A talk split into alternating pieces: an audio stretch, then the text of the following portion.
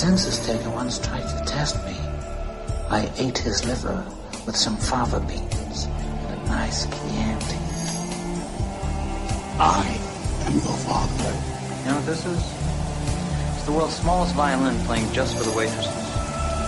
Você está escutando Bate-Papo na Masmorra. This is a tasty burger.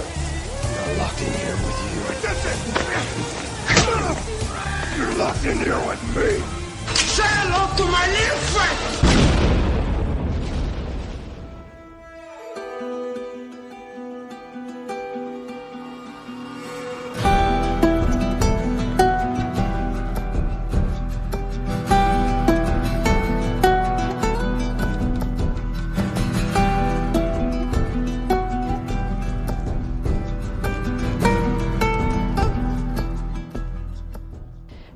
Estamos ao vivo. Eu sou Angélica Hellish, estou aqui com a querida Karine Bender. Boa noite, Karine. Boa noite, chat. Boa noite, Angélica. Boa noite, Marcos. Chegamos ao final, então, quem diria, né? Chegamos, chegamos ao final. Como a Karen falou no chat já, já deu a dica, um final muito controverso, né? Espero que eu possa esclarecer muitas questões relacionadas a isso. Principalmente contigo, viu, Karine? Vai ser bom conversar contigo. mais, mais ainda, viu, querida? Mais ainda.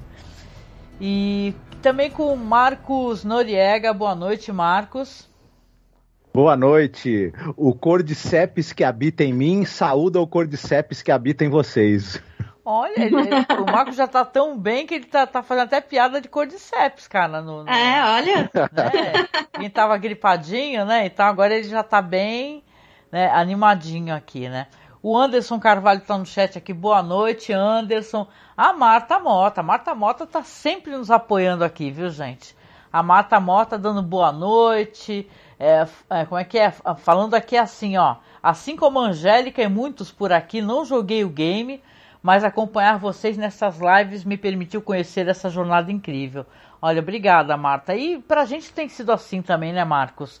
Nós que não somos gamers, né? Nós somos.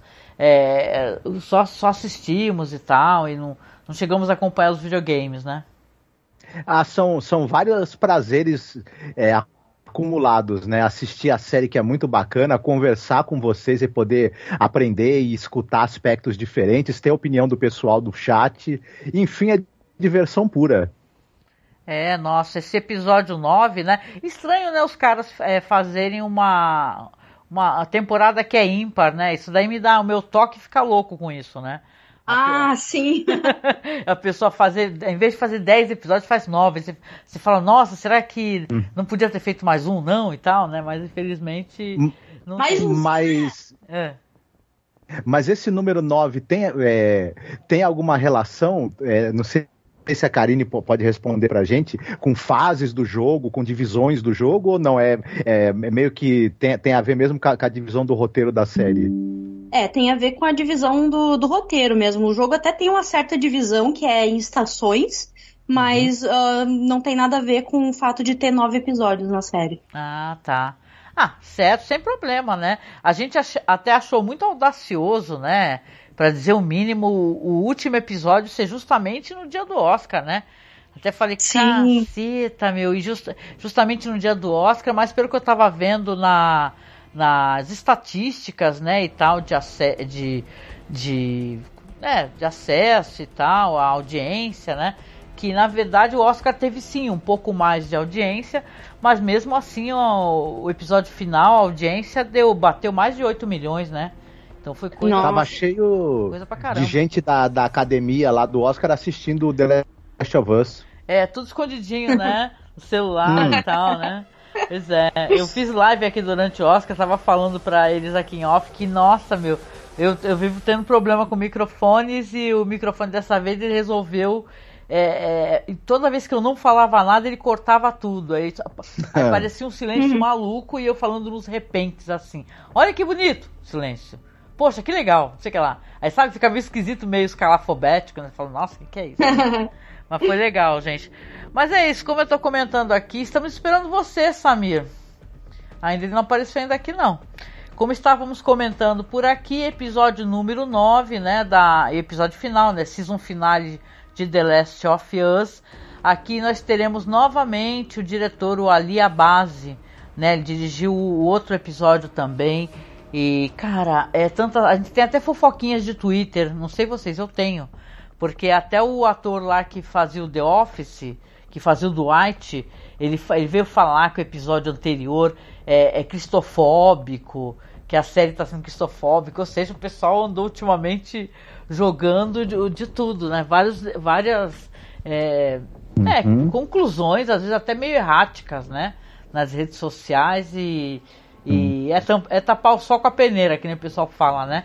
Quando a gente uhum. chega e, e vê uma crítica, e não, em vez de tu tentar compreender essa crítica, você fala que está sendo. É, como é que pode dizer, né? Você está você tá querendo silenciar, você está querendo pré-julgar, ah, né? O que não é verdade, sim. né, Karine e Marcos, né? É, eu não cheguei é. a ver essa polêmica, mas é, uh, tiveram várias, né, em torno da, da, da, questão da, da série. Essa em particular eu não, não cheguei a ver, não. Ah, certo.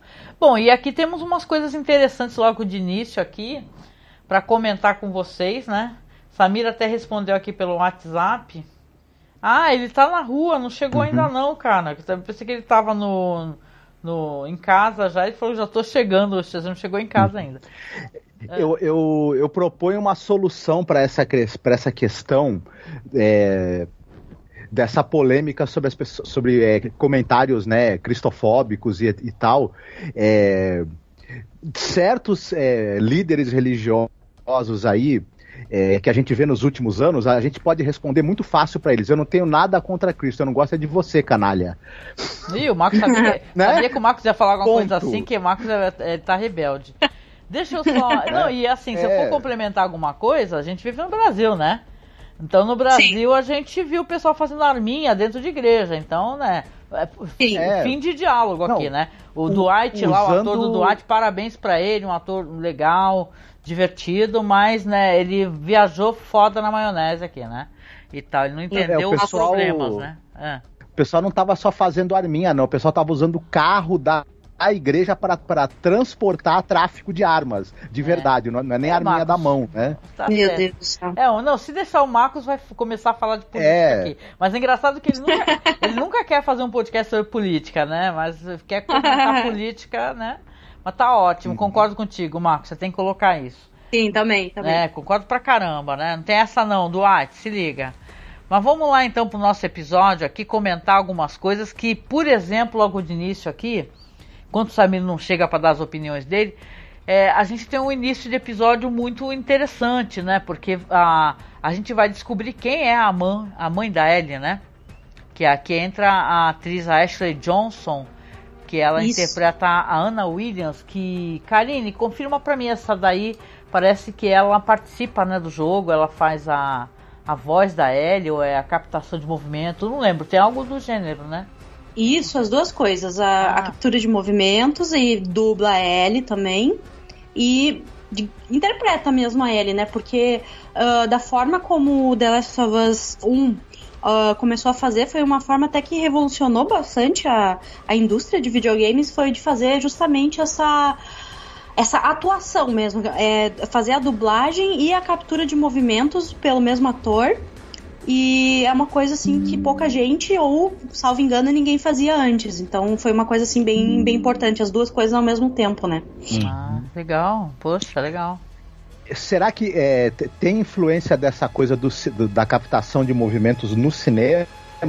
O, o Gollum, por exemplo, né? E, e acabou influenciando os jogos ou, ou é o contrário?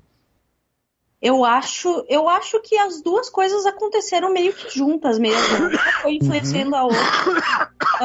Uh, Opa, que que é durante. Isso, é o Samir chegou Oi? tossindo, é isso? Meu Deus, me perdoe, gente. Cheguei tossindo, verdade. chegou tossindo. Ai, me perdoe. Tudo bem. Que, que entrada horrorosa. Tá, tá perdoado, tá perdoado. Ai, Jesus. Não, não é sintoma de cordyceps, não, né? Não, pelo amor de é, Deus. Não, garanto nada. Não garanto, depois de nove episódios, não garanto nada. Nossa, desculpa. Mas de qualquer maneira, a Karine estava aqui fazendo uma. A, tava aqui para a Karine conseguir terminar aqui, né, de comentar, o que, que você estava falando, minha querida, referente a isso? Perdão, pela interrupção. Uh, não, é que eu acho que, a, que uma coisa uh, influenciou a outra, né? O Gollum, por exemplo, esse exemplo que, que o Marcos deu, ele foi bem antes, assim, né? Porque o The Last of Us 1 ele é de 2013, então já fazia aí uma década já que tinha lançado os filmes do Senhor dos Anéis. Eu acho que um foi influenciando o outro com o decorrer dos anos, mas eu acho que é uma coisa que veio mais uh, dos filmes, uh, também principalmente para ajudar na, na parte da, das, das cutscenes, né? Que são aquelas partes uh, que são em, em, vídeo mesmo do jogo. Uhum. eu uhum. acho que boa parte da preocupação com isso é uma captura uh, facial mesmo dos, dos atores para passar uh, aquele sentimento da cena melhor, assim, né? Uhum. Uh, eu acho que tem muito a ver com isso e, e eu acho que vem bastante do, dos filmes, sim. Ah, legal. E como, e como o jogo tem uma carga dramática é, muito grande, e, que funciona muito bem, essa captação de, de da, da, atuação, né, do, acabou contribuindo bastante. Foi a forma e o conteúdo casando muito bem, né? Sim, exatamente. No 1 isso já foi muito importante, mas no 2, assim, eu acho que eles se valeram ainda mais uh, da captura de movimento. Assim, a, a, as expressões faciais dos, dos personagens no 2 são assim, ó, de cair o queixo mesmo. Muito bom.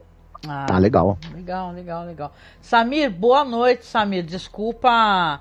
Desculpa. Não, você eu tenho que pedir desculpa. Você chegou e a, a, gente acabou nem te dando, fazendo uma saudação, né? Boa noite, querido. Cortei a Karine, cortei vocês. Imagina. É, cheguei, cheguei pousando tal qual um albatroz. O né? albatroz, né? Mas é, é aquele, aquele, aquela criatura desengonçada. Mas é. eu sou assim, né? Meio desengonçado, então tá tudo certo. Não, mas, mas o albatroz, é. quando tá voando, ele é, ele é bastante elegante, viu? Olá! De veras, de veras elegante. Aí, aí, recebi, recebi esse elogio aí do Marcos aí, tá vendo? É. Que legal. Então, eu tava comentando mas aqui, que... Samir. Oi, querido, pode falar. Que episódio, hein? Que episódio. Não, Embora... eu... Embora, ó, apesar de tudo, né, apesar de toda a qualidade técnica, cênica e, e, e, e, e dessa, e dessa dupla que se consolidou né, nessa temporada, eu ainda senti falta dos Cordyceps. Ah, você queria que tivesse eu, mais, eu né? Acho, ah, tá. Eu acho que nesse último episódio, Angélica, me incomodou a falta deles, entendeu? Eu acho assim é. que a gente teve. É, a foi mais é, pro é. outro lado, né? A questão do. Dos ela foi mais pro, né? ela foi mais pro lado da dramático, né? né? E tal, né? Sim, né? É. É porque a história, faltou... a história também é muito sobre isso, né? apesar de concordar contigo, né?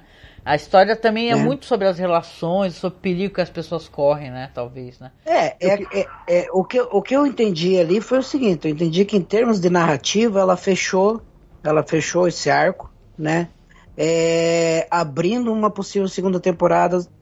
Bem, isso ficou bem claro, né? A gente uhum. não tem muito o que discutir. É, mas dentro dessa questão, é, zumbi, apocalipse, eu acho que desequilibrou um pouco nesses últimos episódios, né? A gente até tinha brincado que eu tinha falado sobre um, um Durolar, né? Um episódio 9 do Game of Thrones, e eu fiquei assim um pouquinho decepcionado porque eu esperava que eles investissem mais nessa, essa Mas questão eu, eu... ou no penúltimo ou no último, né? É. Mas eu queria ouvir de vocês o, o, é, o que, que vocês, é, do, do, da, da Angélica, da Karine, do Samir. É, vocês acham que também essa decisão tem um pouco a ver com é, se diferenciar o máximo possível de uma série de dinâmicas que foram estabelecidas, por exemplo, em Walking Dead e outras ah, produções relacionadas com zumbi, mas mas provavelmente é Walking Dead, talvez, né?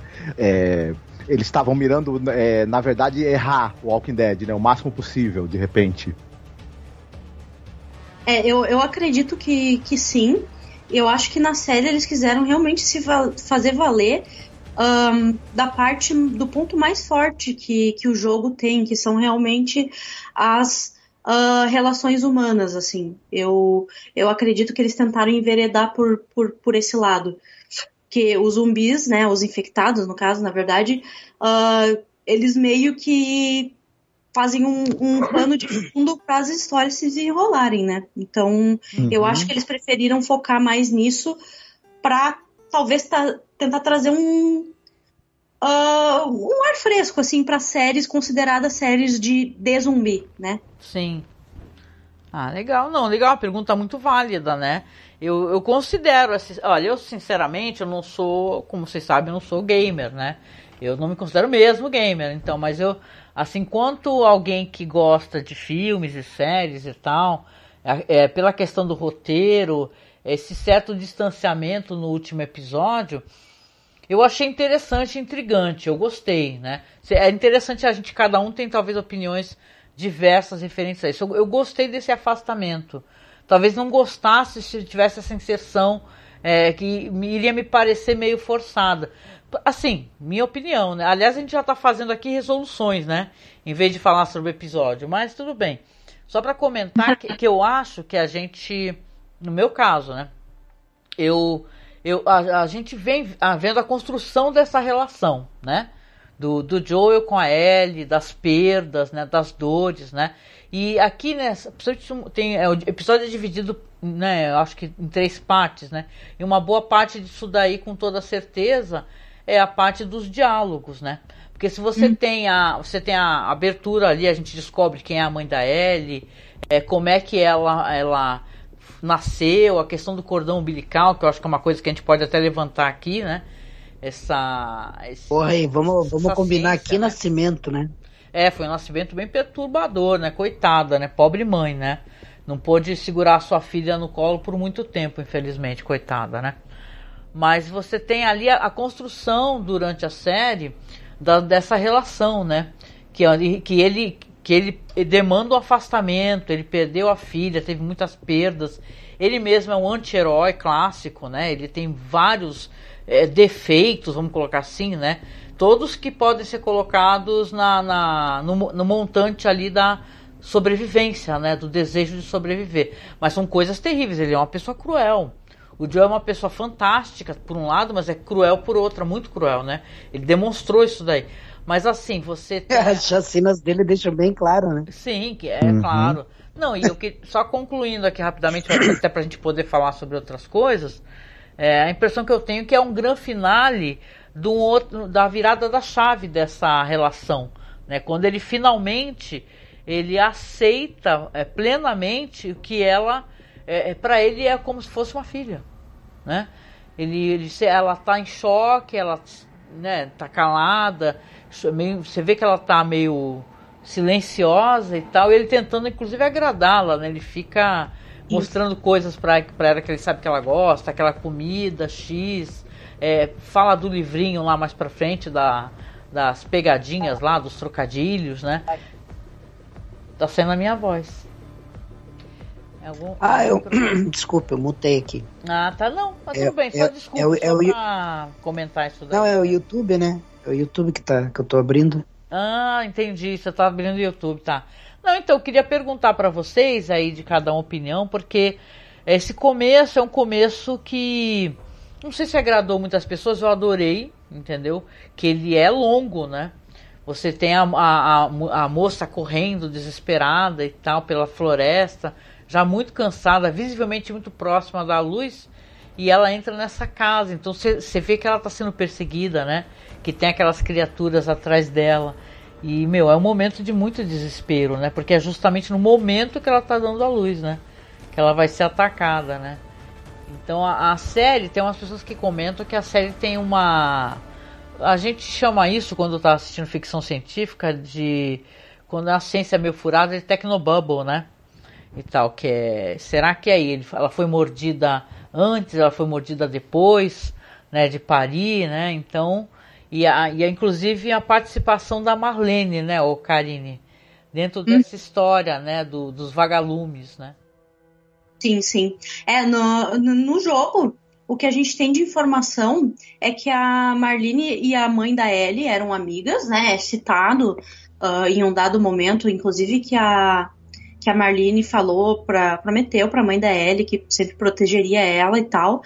Só que a gente nunca viu isso acontecendo de fato no jogo, né? Essa parte é totalmente nova. A gente uhum. nunca viu a mãe uh, da Ellie uh, nos, nos, jogos. Nos quadrinhos, que eu não li ainda, uh, parece que tem alguma coisa. Mas nos jogos em si, não. E é uma cena totalmente nova, assim, e também é totalmente novo uh, ter uma explicação uh, para Ellie ser imune. Né? No jogo, uh, isso nunca é explicado.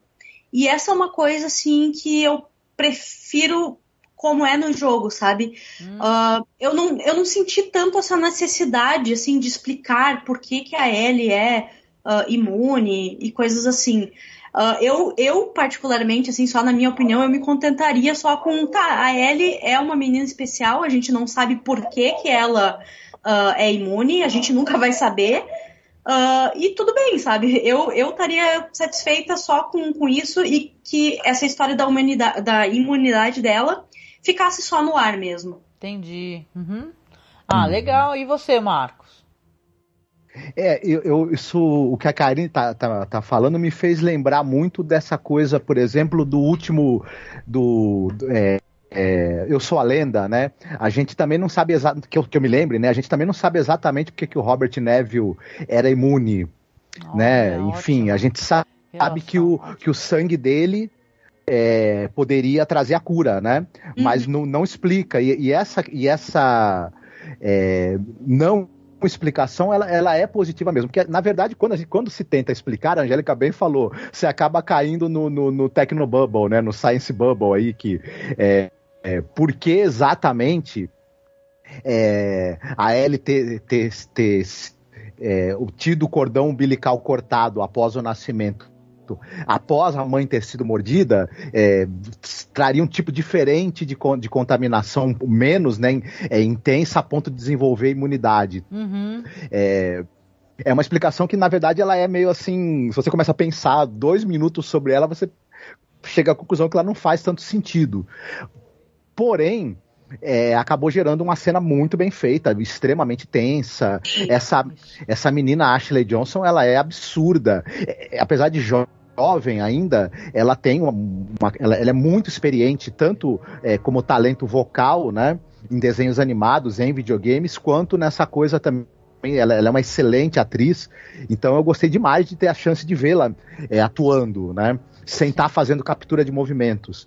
É, a Mel Dandridge também é o que faz a Marlene, tanto no jogo quanto na série. Apesar, apesar de jovem também, é uma atriz muito experiente na televisão e em videogames. Então, é, na hora que, que as duas estão em cena, é padrão de qualidade altíssimo, né? Hum, que legal. Então, por, por, por outro lado, tem essa. Tem essa é, e fez também uma, uma rima é, dramática, só, só, só para não estender demais. É, há uma mentira no momento específico que acaba fazendo com que a Ellie seja mantida viva, e a gente tem essa rima com a mentira que vai ser dita no final do episódio, que também tem relação com a Ellie ser mantida viva. Então também acabou propondo uma rima narrativa aí também interessante, né?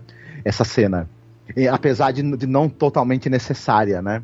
É ah, isso. Legal, gostei. Quero saber a opinião do Samir também. Você, Samir, o que, que você achou desse, dessa abertura aí do, do parto e tal, a relação e, com a Marlene?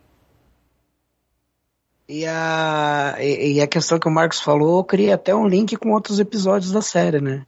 A, a, através dos personagens, né? Alô? Samir? Alô? Alô, querido, tá ouvindo a gente bem aí ou deu algum problema aí lá? Tô ouvindo, tô ouvindo. Não. Ah, tá. Não, sa não saiu minha voz? Saiu, saiu. É, não, cê... é que eu fiz uma pergunta para você. Perguntei para ti o que, que você achou também dessa abertura, entendeu? Do pato, ah, não, eu tava até comentando que o. É, eu tava até comentando que a fala do Marcos em relação ao, ao final do, do episódio é você vai encontrar vários links com outros personagens de outros episódios da série, né? Uhum. E quais personagens? A, a menina do, do último episódio da, da, daquele. Da, bom, mas aí a gente vai chegar no final, a gente fala sobre ela depois, né? Sim, sim. Não, não, não vamos nos adiantar.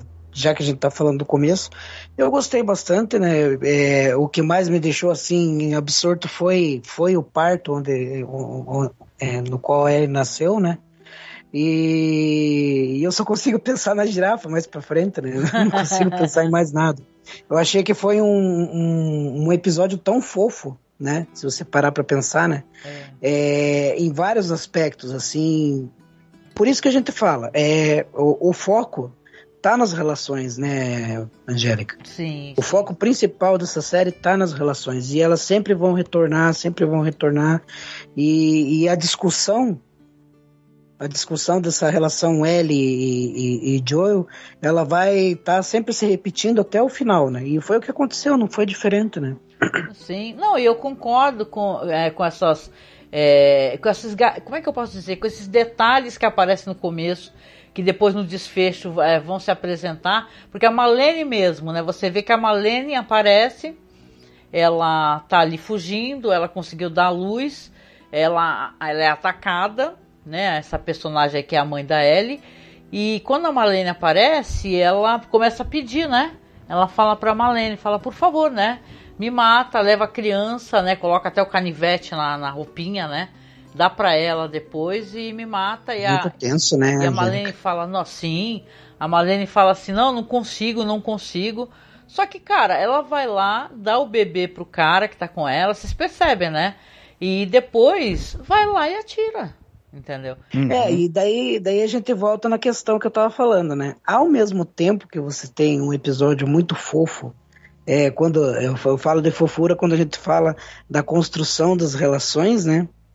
É, principalmente da construção da relação do Joel com a Ellie, uhum. é, você tem um, uma carga de crueldade muito exacerbada também, né? Sim. É, e isso aí o, o Joel transpira no episódio, né? É, porque ele é o cara que é tudo ou nada, né? Ele não tem escrúpulo nenhum.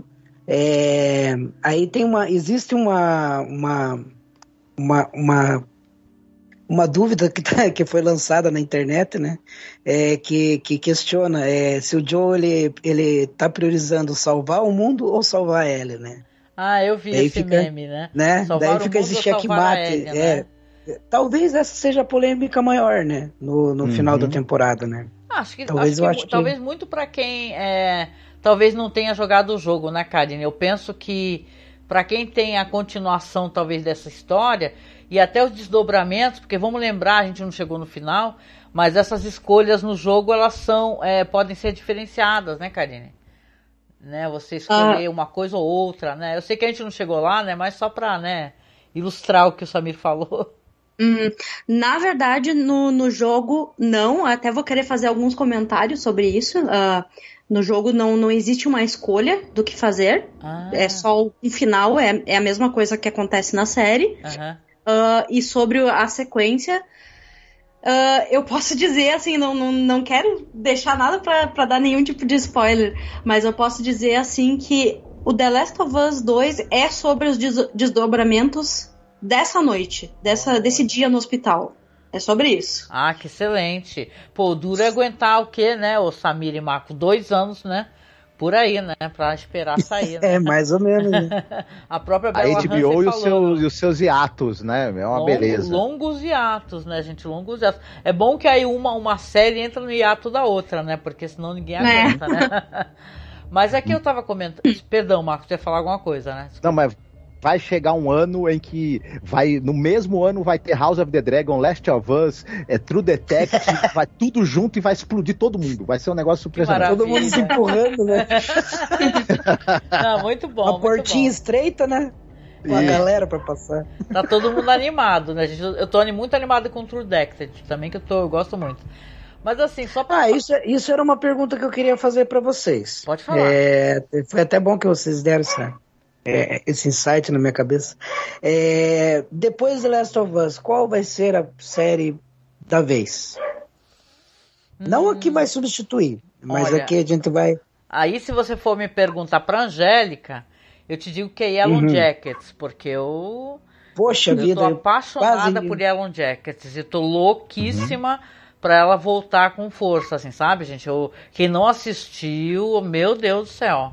É uma grande uhum. série, assim, e deixou também um gancho incrível, né? Então, no meu caso, não sei a Karine. E você, Karine? Qual, é, qual que é a próxima série chegando aí que tu tá ansiosíssima? Uh, não que já esteja chegando, uh, mas a minha, minha série, assim, que eu tô. que eu tô esperando muito uma segunda temporada é aquela série uh, da Apple. Agora esqueci o nome da série. Ruptura? Isso, exatamente. Oba, olha outra, outra série do caramba essa daí, hein? É, essa é uma assim que para mim eu tô aguardando muito. uma segunda temporada, que também ficou um baita gancho, né, na gancho, primeira temporada. Muito bom. E você, Samira, agora tu vai ter que responder, já que tu deu esse insert aqui ah, tem... no meio Puxa do vida, é difícil, né? Ah, eu, eu, eu vou voltar a assistir o Vikings Ragnarok, o Ragnarok, né? Olha! Que é, a, que é o segundo, que é a segunda série, né? A, a, sequel, a prequel, né? Uhum. Da, do, do, Vikings, né? Que começou lá no History Channel, Nossa, passou pela MGM. A gente, a, gente tem, a gente tem um podcast, né? gente, da, da primeira temporada. Né? Sim. Sim. Pois é. Mas eu também tô acompanhando até de laço da, da Apple TV. Olha. Né? Que conta a inusitada história de um técnico de futebol americano que acidentalmente foi parar num clube de acesso à Premier League lá na Inglaterra, né? Uhum. E, o, e, cara, o personagem que faz o Ted Lasso, o, o, o ator que faz o, o, Ted Lasso, ele tá fantástico no papel, sabe? É, eu assisti a primeira temporada, assisti a segunda temporada e agora tá estreando a terceira, né? E assim, é, ter, ter testado a Apple TV foi uma surpresa muito boa, porque a qualidade das séries são muito boas, né? É, muito são boa, muito, muito boa. boas. São, ah, legal saber. É, legal, saber. Tem fundação também na, na, na, Apple TV, né? Que é então, bem interessante então, pra quem gosta de. No caso do Samir, assim, é umas 4, 5, 6 séries que você tá esperando, né? É, eu vou seguindo, ah. é, eu vou seguindo porque é uma por, por, por noite que eu vou assistindo, né? Ah, então, tipo, em, em, uma semana assim eu consigo matar uma temporada em duas semanas e a gente vai indo, né? O Samir é o workaholic da série, gente, tá certo? é só pra fechar aqui que a gente vai voltar pra The Last of Us. Marcos, tem beleza, alguma beleza. série que você esteja aguardando? Porque o Samir colocou isso aí, a gente vai ter que todo mundo que responder, não tem jeito. Uhum. Diga lá. Ah, não. Mas eu não assisto muita série, infelizmente. Não acompanho, acompanho mas, muito pouco. Mas sabe o que, que ele acompanha? Eu vou entregar o Marcos. O Marcos adora uma velharia. Ele tá acompanhando Xena, né, Marcos? Ele tá adorando Nossa, Xena. É isso que ele faz. Eu estou chegando, estou chegando na, na, última temporada. É a série mais surtada e maravilhosa que eu assisti nos últimos anos. Né? Mas, é. Mas como estamos falando de séries novas, é. eu gosto de drama criminal, então eu, eu tô é, maluco com a possibilidade de ter a Judy Foster na quarta temporada de True Detective. Eu já tô aqui com o meu hype oh. lá no alto. E vai ter a segunda temporada da série do Brian Cranston, do juiz, né? Ah, que, do que... juiz eu assisti a primeira, cara, muito boa. Isso, é. sim. E vai ter segunda temporada em que ele vai se meter provavelmente. Vai em... ter não, já tá tendo, em... né? Já saíram vários episódios já da, da outra temporada. É, então. Quando terminar, eu vou acabar assistindo. O que eu quero ver é. Eu sei que o fundo do, no fundo do poço onde ele chegou tinha uma pá, pra ele cavar é, mais. O Brian então, Cranston quero ver onde tá é que se ele chega. tornando, né, gente? O... E galera do chat, coloquem aí o que, que vocês estão ansiosos para assistir depois de The Last of Us, tá? Conta pra gente aí, tá? Mas legal, Marcos. V vamos voltar, bora lá, gente. Bora lá pra, pra, pra The Last of Us. Bora lá, bora lá, bora lá. Uhum. gente, eu quero saber de vocês, porque foi muito bonitinho, muito fofo. A gente sabe que esse aqui eu, eu dividi em três atos aqui praticamente, né? Esse negócio do primeiro ato da mãe, o segundo ato ali que é a, a Ellie e o Joel, né, pela cidade em Salt Lake City, e o terceiro ato a carnificina, né? E tal, né? É assim que eu dividi na minha cabeça, eu fico sequenciando as coisas. Mas aqui você tem um Joel que é muito fofo, gente. O Pedro Pascal, aliás, estava tendo uma, um, um, debate nessa internet de meu Deus. As pessoas falando assim que o Pedro Pascal não é um cara bonito. Aí um cara que até apagou o tweet falou: Ah, queria ver, uhum. queria ver se fosse o Pedro Pascal atrás da, da, da, da bancada da padaria. Da padaria, aham, uhum, Menino, o que eu digo para ele é que se o Pedro Pascal, né, Marcos, tá atrás da bancada, fala assim: Ô Pedro. Entendeu? Pedrinho, sorri Feliz pra de quem gente. compra pão, né? Feliz de quem compra aquele pão, né? Do Isso. homem bonitão é. aquele, né? O Pedro Pascal, atrás do balcão da, da padaria, com um capacete de Mandaloriano, eu não iria em outra padaria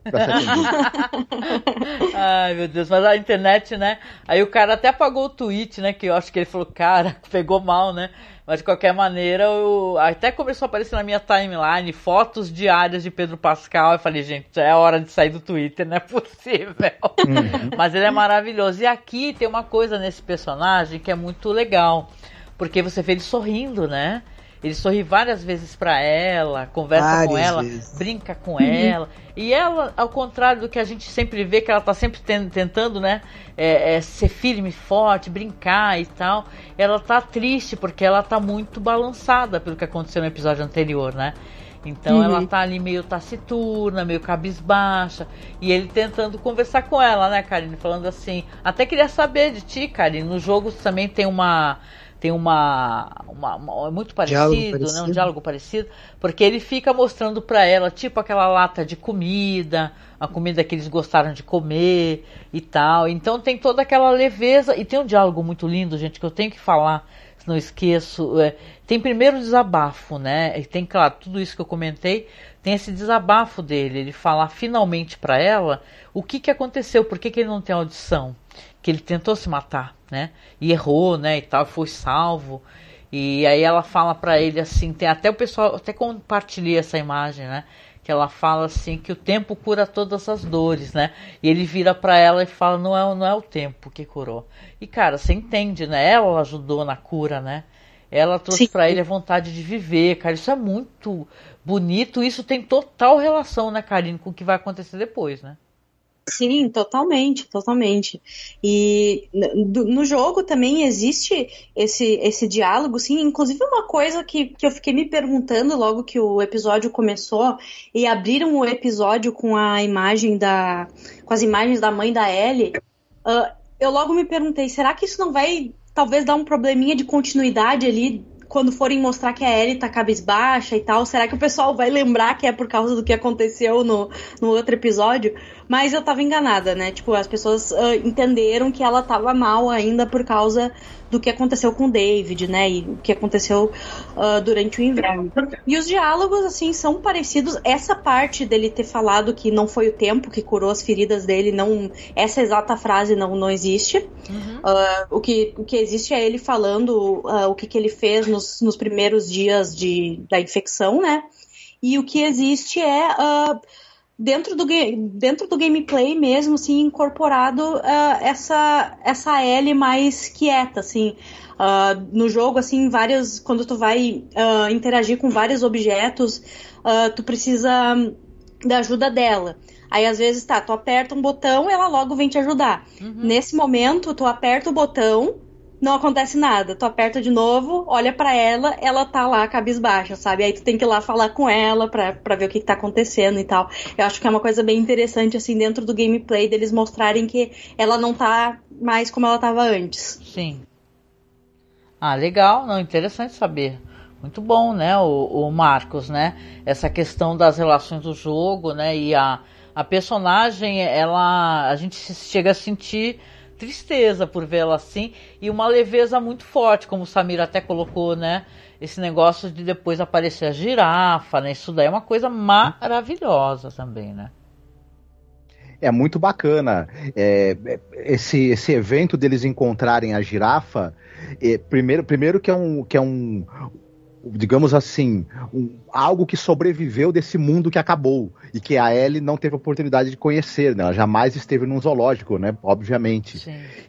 E acaba conseguindo, tendo o poder de tirá-la desse quase transe de, de, de choque e, e, tristeza absoluta que, pra, que, ela tava. Mas eu vou contar uma historinha para não me estender muito rápido para vocês. Tem um problema com, eu tenho um problema sério com girafa por causa do Celto Melo. Ele estragou girafas para mim para sempre. Por quê?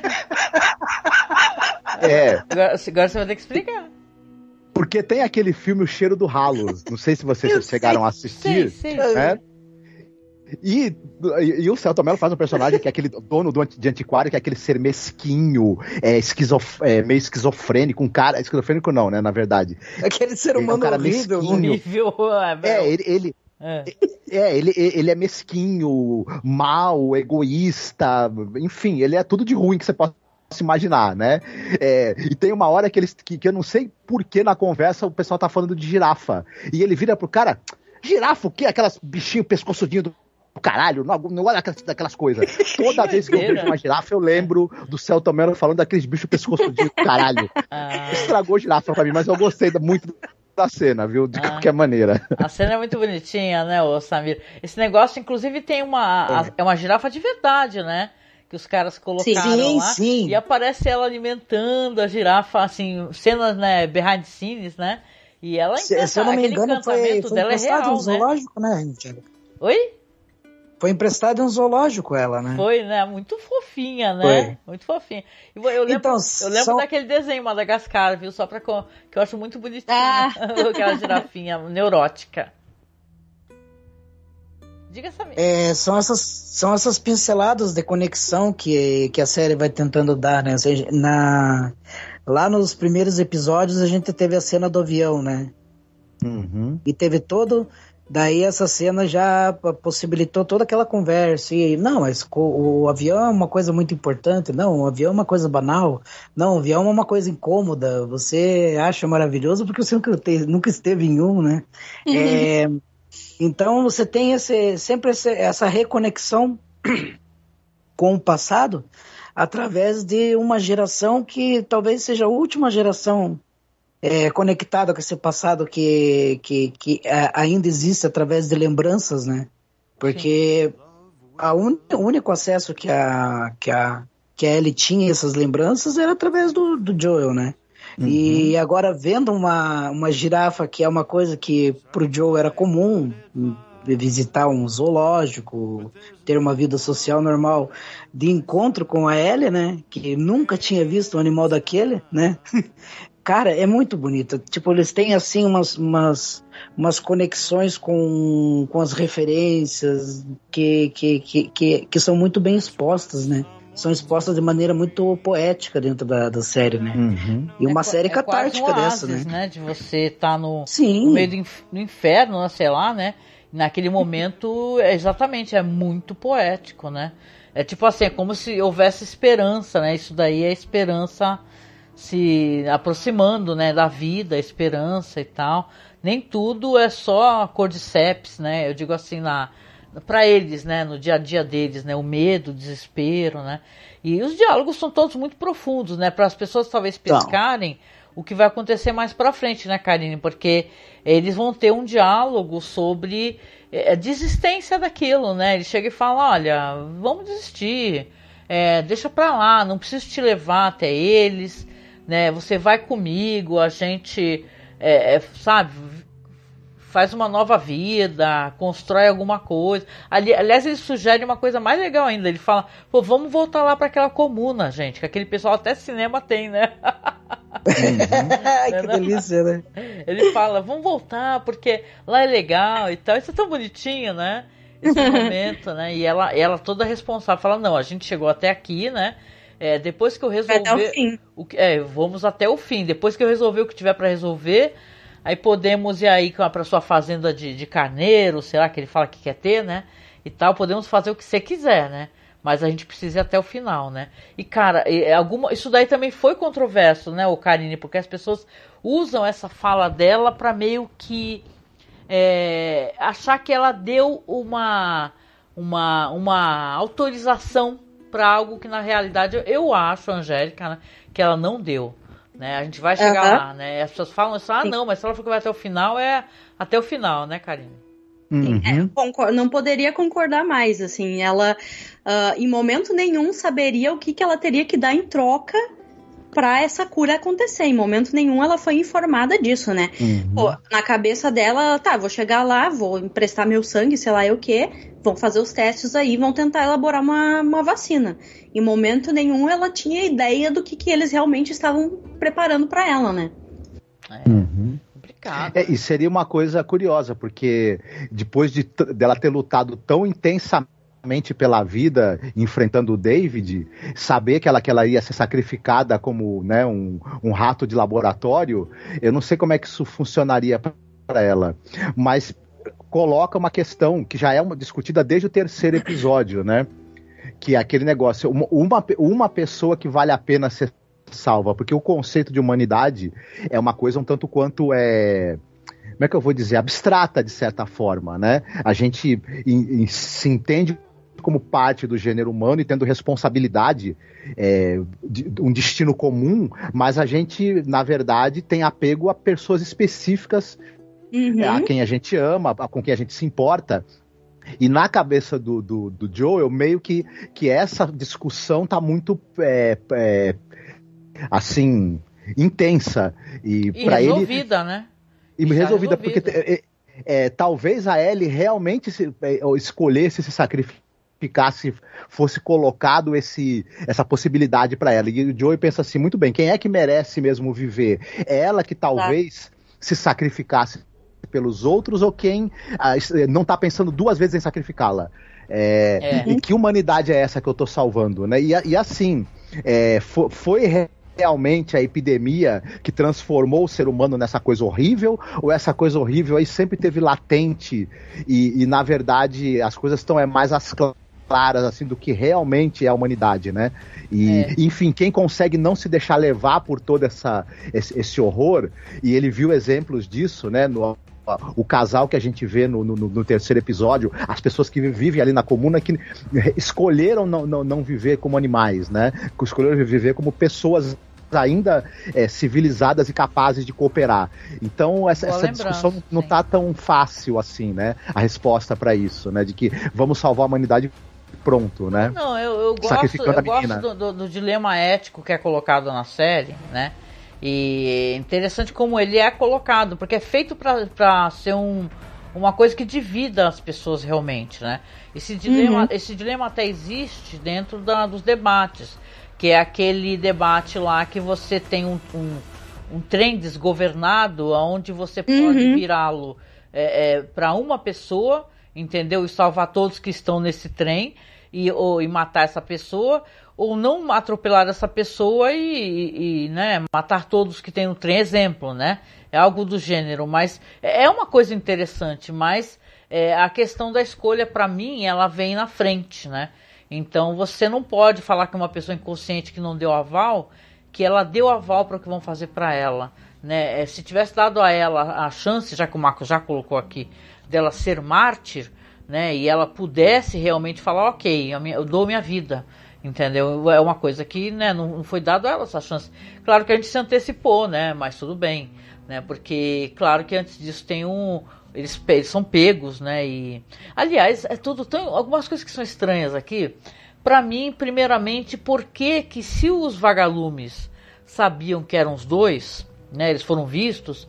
Por que, que eles foram atacados com, né, com sprays ali de, sei lá, uma bomba de, de fumaça, né? Não entendi muito bem qual é que é. Isso é 1.1, né? E já que o Marcos levantou a questão do martírio aqui, dois, quem é que chama o açougueiro A, B, C, D e D para abrir o cérebro de alguém se não é nem certeza absoluta que isso pode curar ou não a humanidade, né? Não foi especificado pra gente enquanto espectador que isso é uma resolução na história. Então é estranho, né, o Samir? O que, que você acha disso? Ah, soluções desesperadas para um, pra uma questão que não tem uma resolução certa, né? A ciência deixou de se desenvolver de certa maneira. Eu, eu acho que ela não se desenvolve da maneira normal como se desenvolveria no mundo, né? Com tecnologia, com é, encontro de informações entre várias nações. É, Não o que se mais vê ali em The papers, Last né? para poder. Exatamente, papers né? É tudo. São, é, são todas as informações muito encontradas assim, daí eu acho que a ciência ela acaba caindo no achismo e vamos abrir pra ver o que, que dá, né, cara? É, isso E, ela é deix- e ali a gente nota que a Ellie deixou de ser é, The Chosen One, né? Deixou de ser a escolhida, né? É, ela na jornada do herói, eles tentam tirar essa, essa, essa qualidade que ela tinha, né? Não, eu acho que ela ainda é The Chosen One. Só que ela não é, ela não é The Chosen é, é Martyr.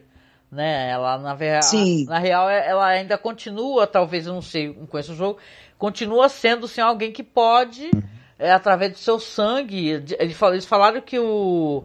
que o, a doença ela se aloja no córtex cerebral, não é no cérebro, não é? Então Uhum. você tem que abrir o cérebro de alguém, como é que é isso? Pra pegar a doença dali, o coisa, né? Aí vai pra aquele. Faz é, muito sentido, né? Não faz sentido. Não faz muito é, saca, como é que eu posso explicar? É, não fica claro pra mim, É. parece um achismo bu- burro. Talvez faça. por uma é, situação por, por isso limite, que eu digo. entendeu? Fala assim, Uhum. ah, vamos abrir Por a cabeça digo, dessa Angélica. criança Porque pode ser que a gente faça alguma coisa com essa massa cinzenta aqui, que a gente crê que esteja alojada a doença aqui, junto com o sangue dela. Então, né, é, a série que deixa claro, Karine, se a gente é, está em qual é, é, época da humanidade e qual evolução científica que a série coloca isso? É nos anos 80, 90, 2000? Não recordo de cabeça. Qual que é? A, época da, da série mesmo, em que se passa a série? Hum, sim. É 2023. 2020, uhum. né? 2023. Dias atuais, né? Então, é. Isso. Mas a gente, a gente tem que dar o desconto é 2023, mas dando desconto que nos últimos 30 anos, digamos assim, a evolução do mundo não foi no, é, no mesmo um passo que a nossa, né? Mas não vacinal, e, né, cara? E privado de várias tecnologias também, né, Angélica? É. Não, sim, a gente privado tá, de... que num pós-apocalipse está privado de todas as tecnologias. Exatamente. Né? A real é essa, né? Me parece uma coisa desesperada. Não, você ainda pode contar com a tecnologia do conhecimento. Entender, entender a escolha do né, Joel, né? Falar assim, peraí, vamos abrir a cabeça da menina só pra ver se dá certo? Né? E... Eu, é. Não é bem o, o ônibus desgovernado, o trem desgovernado, porque se você sabe que se tu pegar o guidão, o guidão, ó, eu pegar o, né, o controle daquele trem ou daquele ônibus, ele, ele, ele ainda é um controle. Aqui não tem controle.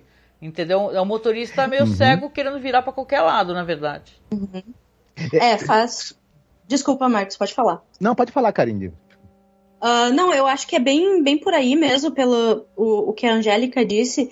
Uh, não vou, vou, vou tentar falar assim, sem trazer elementos que são conversados no, na parte 2 do, do jogo sobre essa questão do, do cordyceps e de, dele se alojar no cérebro, mas trabalhando assim com o que é dado de informação na série, o que eu entendi foi o seguinte, foi que uh, eles já tinham estudos anteriores de que eles perceberam que o, que o cordyceps se desenvolvia no cérebro, acho que isso é uma coisa que inclusive é falada no jogo, uhum. uh, e no, na questão da Ellie, o que o, o, o médico que ia fazer a cirurgia nela uh, entendeu a partir do que a, a Marlene contou para ele, uh, que ela presenciou acontecendo, foi que o Cordyceps na, uh, no cérebro da Ellie teria já mutado. E a partir dessa mutação poderia ser desenvolvida uma vacina, né? Uma vacina, ele, né? com os é, conhecimentos dele ali, meio que né, assumiu que com a mutação uh, daria para fazer uma vacina. A, a, evidência disso, assim, entre aspas, seria o fato dela ser uh, imune, né? Uh, logo, então, é, foi essa mutação do Cordyceps que fez ela se tornar imune. Entendi. Ah, olha, curioso, hein? Né, o, o Samir, isso esclarece para você essa questão assim? Não, não, não esclarece. Só a, a, única coisa que se torna estranha, mas não é estranha porque está no contexto de pós-apocalipse, né? É, são as decisões medievais, né? Ah, de você é. ter que abrir um crânio. É, a gente né? Mas tá é, naquele dilema é, do pato, né? A bruxa que pesa é, um pato com a madeira você, do Python, né? Algo do gênero. Exatamente, de você, tomar, de você tomar uma decisão clínica é, sem fazer várias testagens, mas, tipo, é, no caso dela, não tem como você fazer teste em várias outras pessoas, porque a condição dela é única, né? É única, sim. Então sim. as decisões acabam se tornando decisões extremas que podem resultar em um resultado negativo. Eles podem abrir a cabeça dela e podem não encontrar nada. E pode né? não acontecer nada, exatamente. Exatamente. É, uhum. E aí você pega uma pessoa, é, e a gente vai ter. Não é justificando a violência, mas você pega uma pessoa que perdeu tudo, né?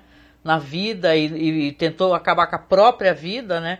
E no, no, dias após, né, ele ter reencontrado motivo para viver, né, e uma, uma pessoa a que se apegar finalmente, né, já que ele tinha pedido a Tess, né, aí você vai falar para ele que, olha só, a gente vai levar ela, né, que eles são pegos, a gente vai abrir a cabeça dela, né, porque tá alojado ali no cérebro, e ele fala, como assim? Ela, ela sabe disso? Não, a gente já deu anestesia geral nela. Ah, é? Deu anestesia geral dele. A gente já deu migué nela. Isso, é. deu, ah, deu anestesia geral nela, ela não vai nem sentir Basicamente o que isso, vai né? acontecer né? com ela. Ele fala, ah, é, não vai? É, não vai. Aí ele vai lá e resolve. O que, que ele resolve fazer, né? Ele resolve ser o, o Joel, né? Que vai simplesmente Sim. eliminar todas as pessoas possíveis, inclusive Marlene. no final que implora pela própria vida, né? Então ele fala assim: Sim. ah, é, vocês vão realmente matar o, o, amor da minha vida que eu acabei de descobrir, o meu motivo de viver, né? E tal, e cara, ele colocou uma, uma importância enorme nisso, isso é muito óbvio, né? Que ele já era uma pessoa a se temer antes do episódio, no primeiro episódio, sem mostrar nada pra gente, já mostram pra gente que ele é uma pessoa que as pessoas temem, né? O cara que rouba a bateria fala, pelo amor de Deus, pra mulher, né? Não fala nada pra ele, né? Porque ele é realmente de maus bofes, o Joel, né? E aqui a gente Sim. vê que ele realmente é um cara, né, o Kanye? Que ele vai. Sim. Tchau, vagalumes, né? O pessoal fez até aquelas brincadeiras, como é que é? Eu vou, vou matar mais um milhão, como é que é? De vagalumes por aí. Por aí. vou encontrar, vou encontrar mais um milhão. que horror. Jesus, Jesus. Vagalumes. Muito bom. As, os memes na internet, gente, é o que faz a gente gostar né, de usar as redes sociais. Né? O debate de Pedro Pascal feio, uma boa parte da semana. Uma... E ocupou a semana, né? E esse debate. Semana, Incrível. Né? Mais melhor que foi é, melhor do que o do Dwight lá falando que a série é cristofóbica foi o, o, moleque que não aguentou o tranco de, de falar que o Pedro Pascal atrás do balcão da padaria.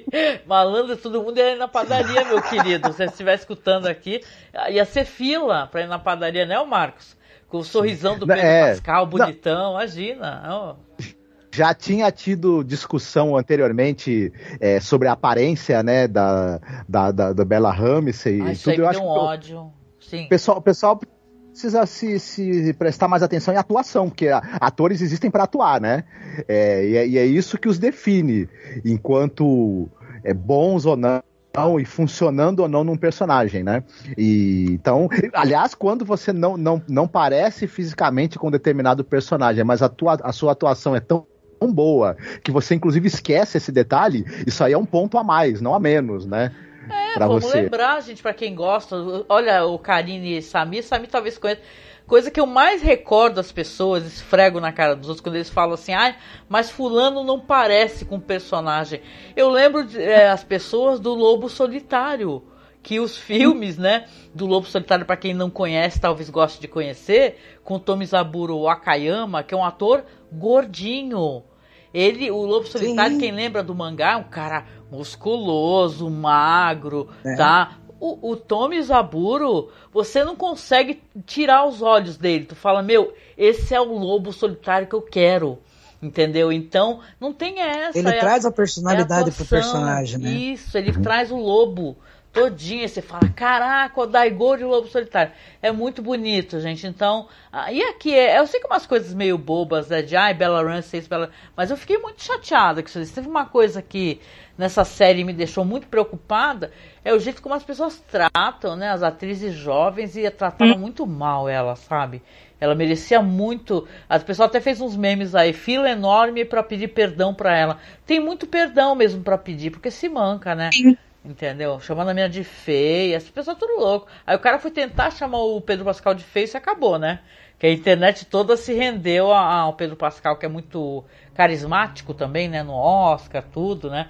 Aliás, ele tava no Oscar dando umas piscadelas pra câmera, né? Tava todo, todo faceirinho, sabe? O Pedro Pascal. Todo né? faceiro, né? Ele é. é ele é muito uhum. carismático. Então, cara, mas é um final, assim, de uma. De uma violência, né? E, tá, e meio abrupto. Talvez por isso as pessoas tenham ficado bravas. Eu penso eu, porque depois dessas cenas todas aí que ele vai destruir, vai detonar os vagalumes e vai lá pegar a menina, no, nossa, ele, ele, já entra na sala de cirurgia, ele não dá duas, três palavras, ele já sai tirando a cabeça de todos uhum. que estão ali, né?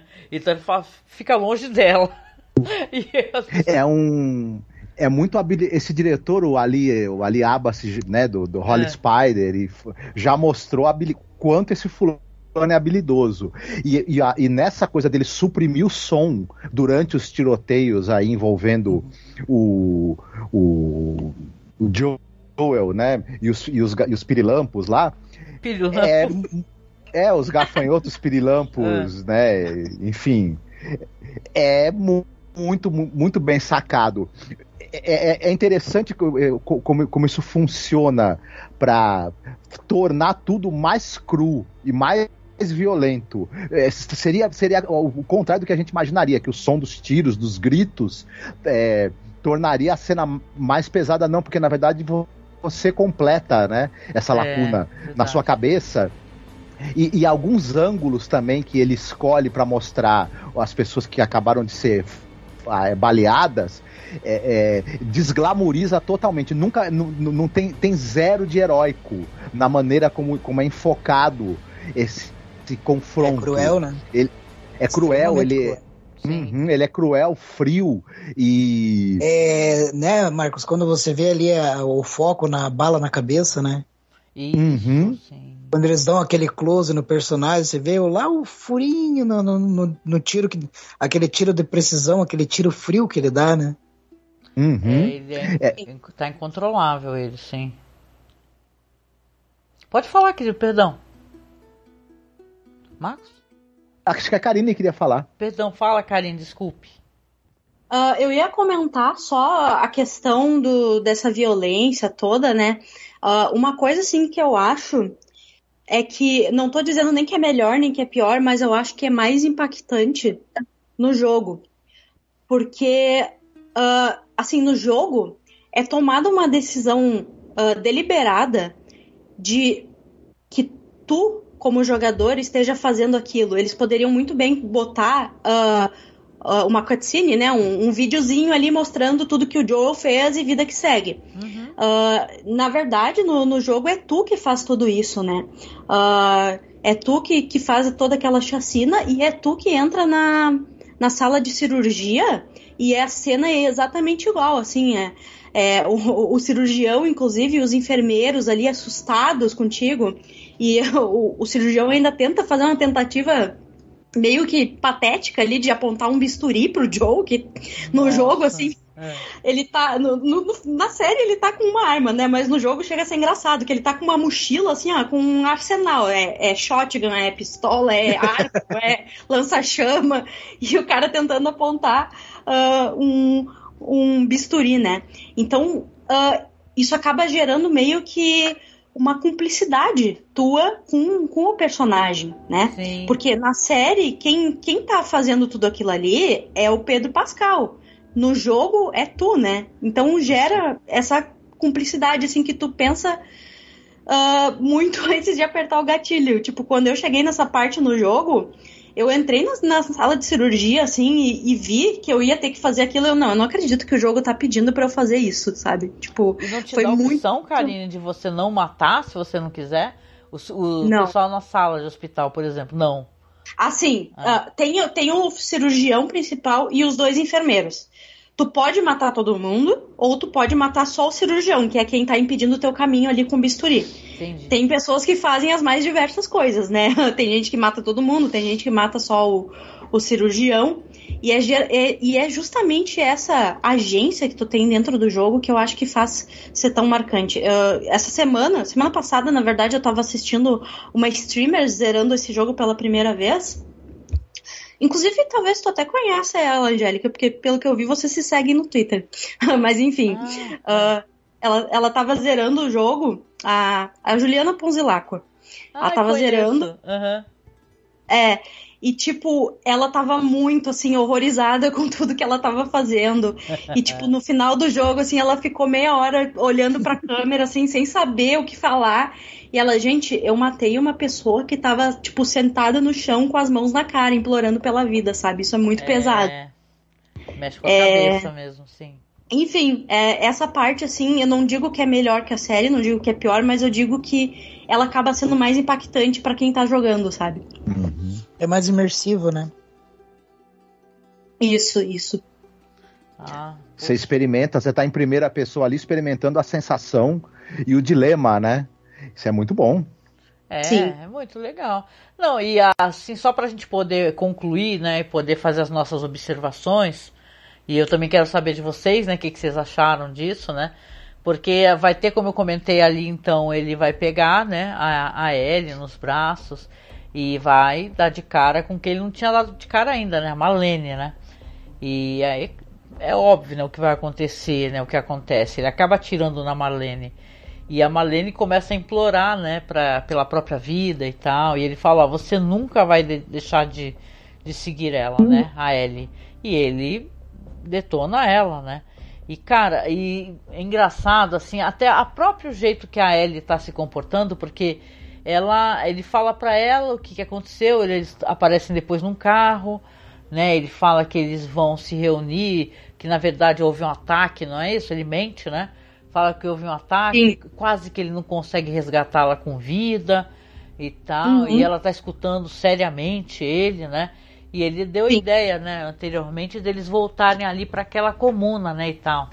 E, e, ela tá ali silenciosamente, parece que parece, ela dá a impressão, né, que tá tudo resolvido, que ela tá aceitando o que ele tá falando, só que quando eles estão, né, acaba a gasolina e tal, e eles saem do carro e veem ao longe, assim, a direção para qual eles vão, ela começa a perguntar para ele, né, se realmente é verdade tudo que ele falou e ele não, nem pisca, né, o Karina, ele mente logo de cara, não, é tudo verdade absoluta, né, e tal.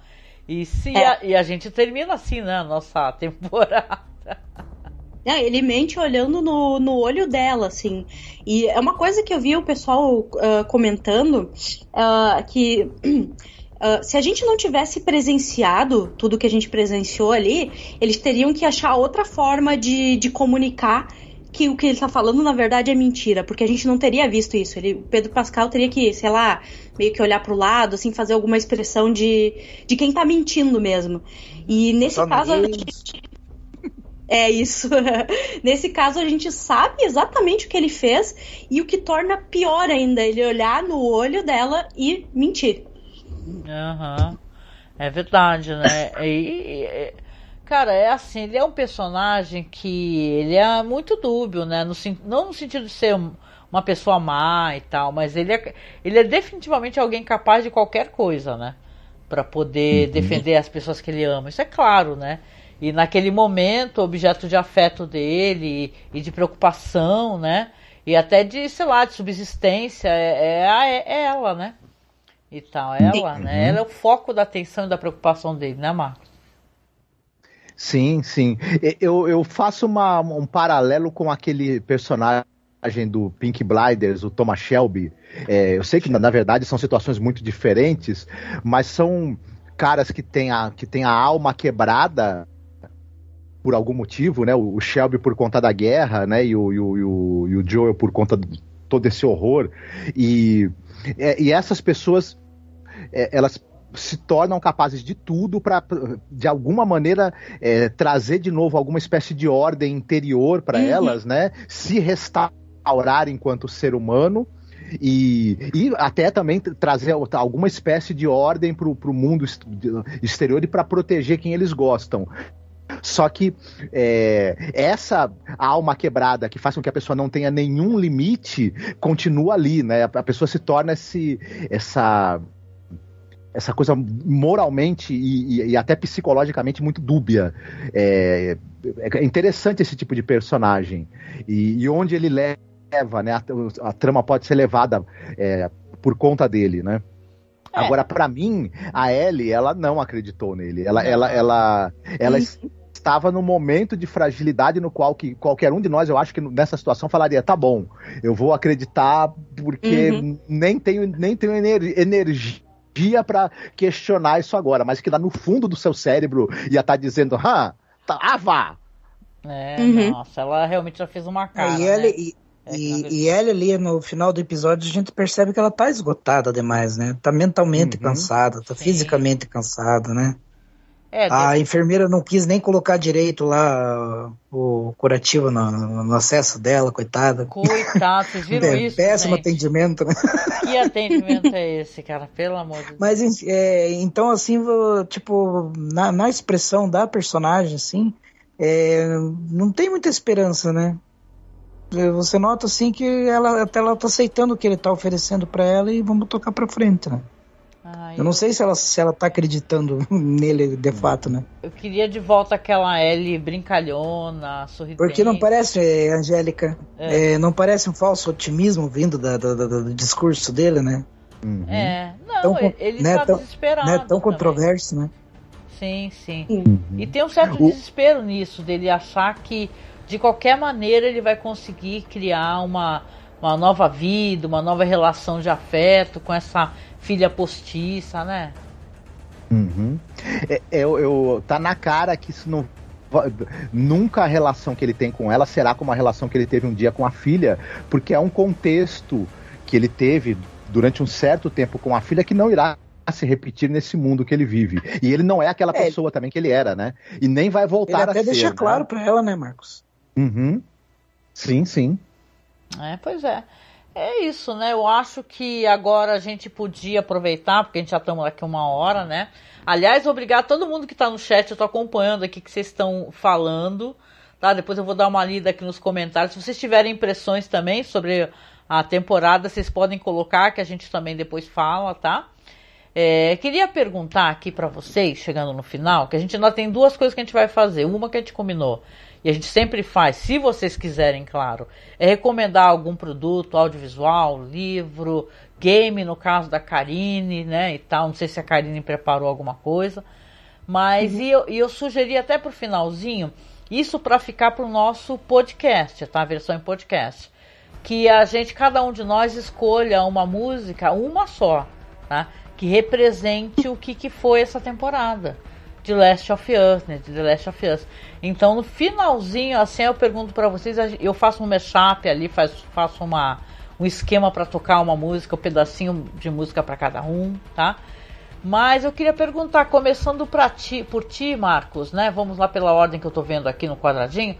É, e aí, o que, que você achou dessa primeira temporada de The Last of Us? Acompanhá-la, gravar podcast, tem impressões, tem expectativas, isso é importante tenho bastante expectativa para a segunda temporada, porque a primeira temporada construiu um terreno muito fértil e muito sólido, é, dramaticamente falando, para mim. Ela funcionou como, como perfeitamente como uma história de fim do mundo, mas que ela não tem exatamente aquele fetiche pela exatamente pela, pela morte, pela destruição que é o, a, o mote dessas histórias de fim do mundo.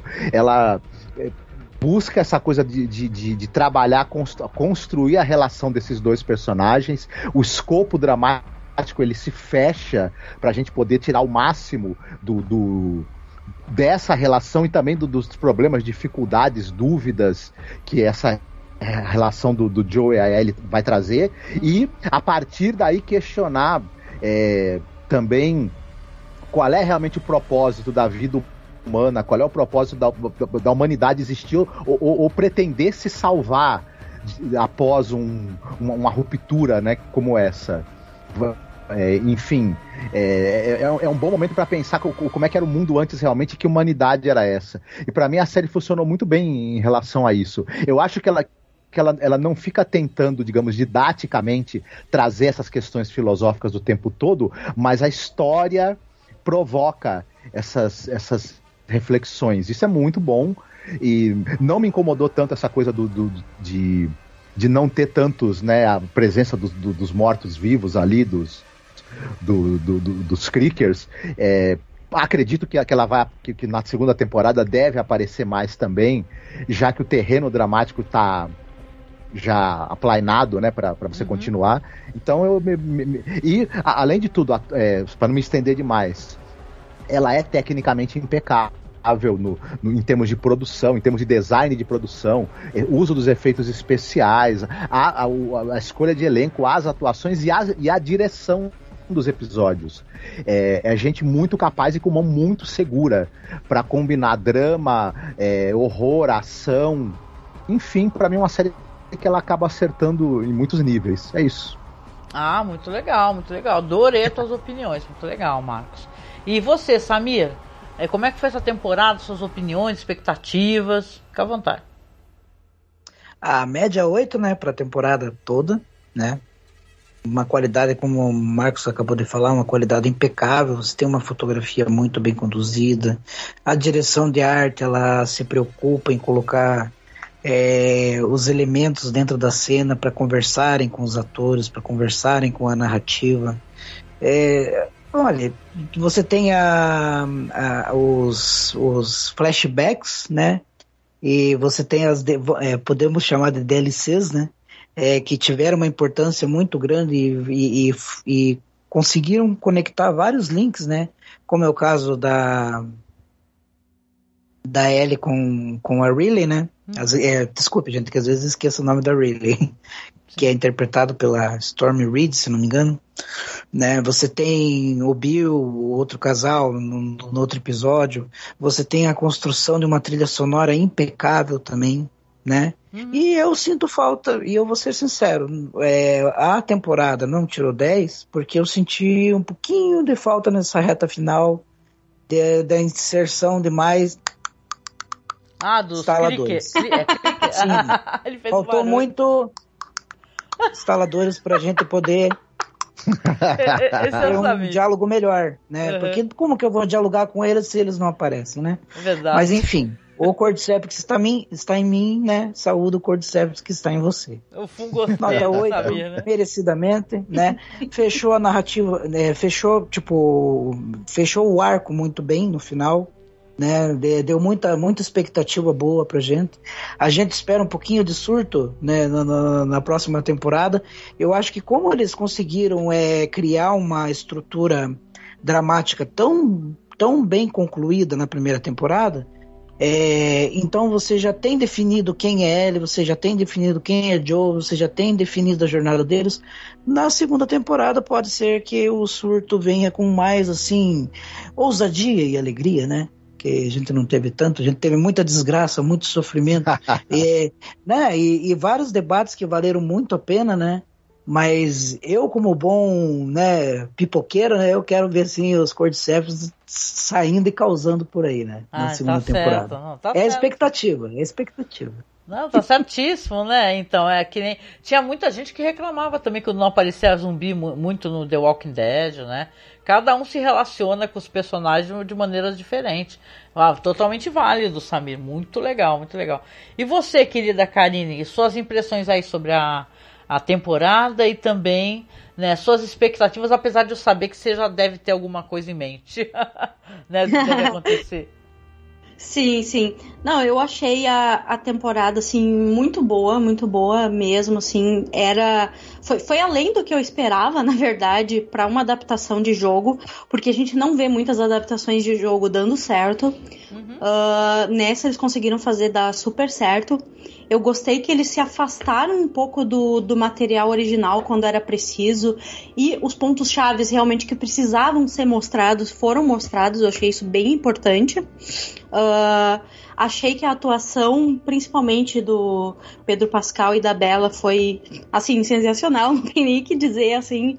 Principalmente da Bela, assim, a Bela foi a minha favorita de longe nessa série, assim, é, essa menina é incrível mesmo, assim, tem mal espero para ver coisas novas e diferentes dela.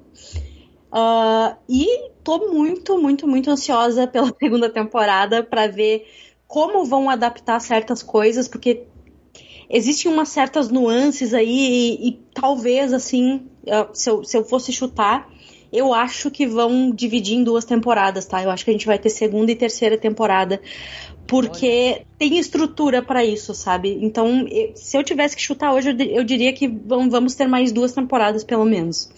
Uh, e eu acho que isso vai ser bom. Vai, a série vai se beneficiar bastante disso, uhum. porque é muita coisa para contar mesmo, é muita coisa para contar.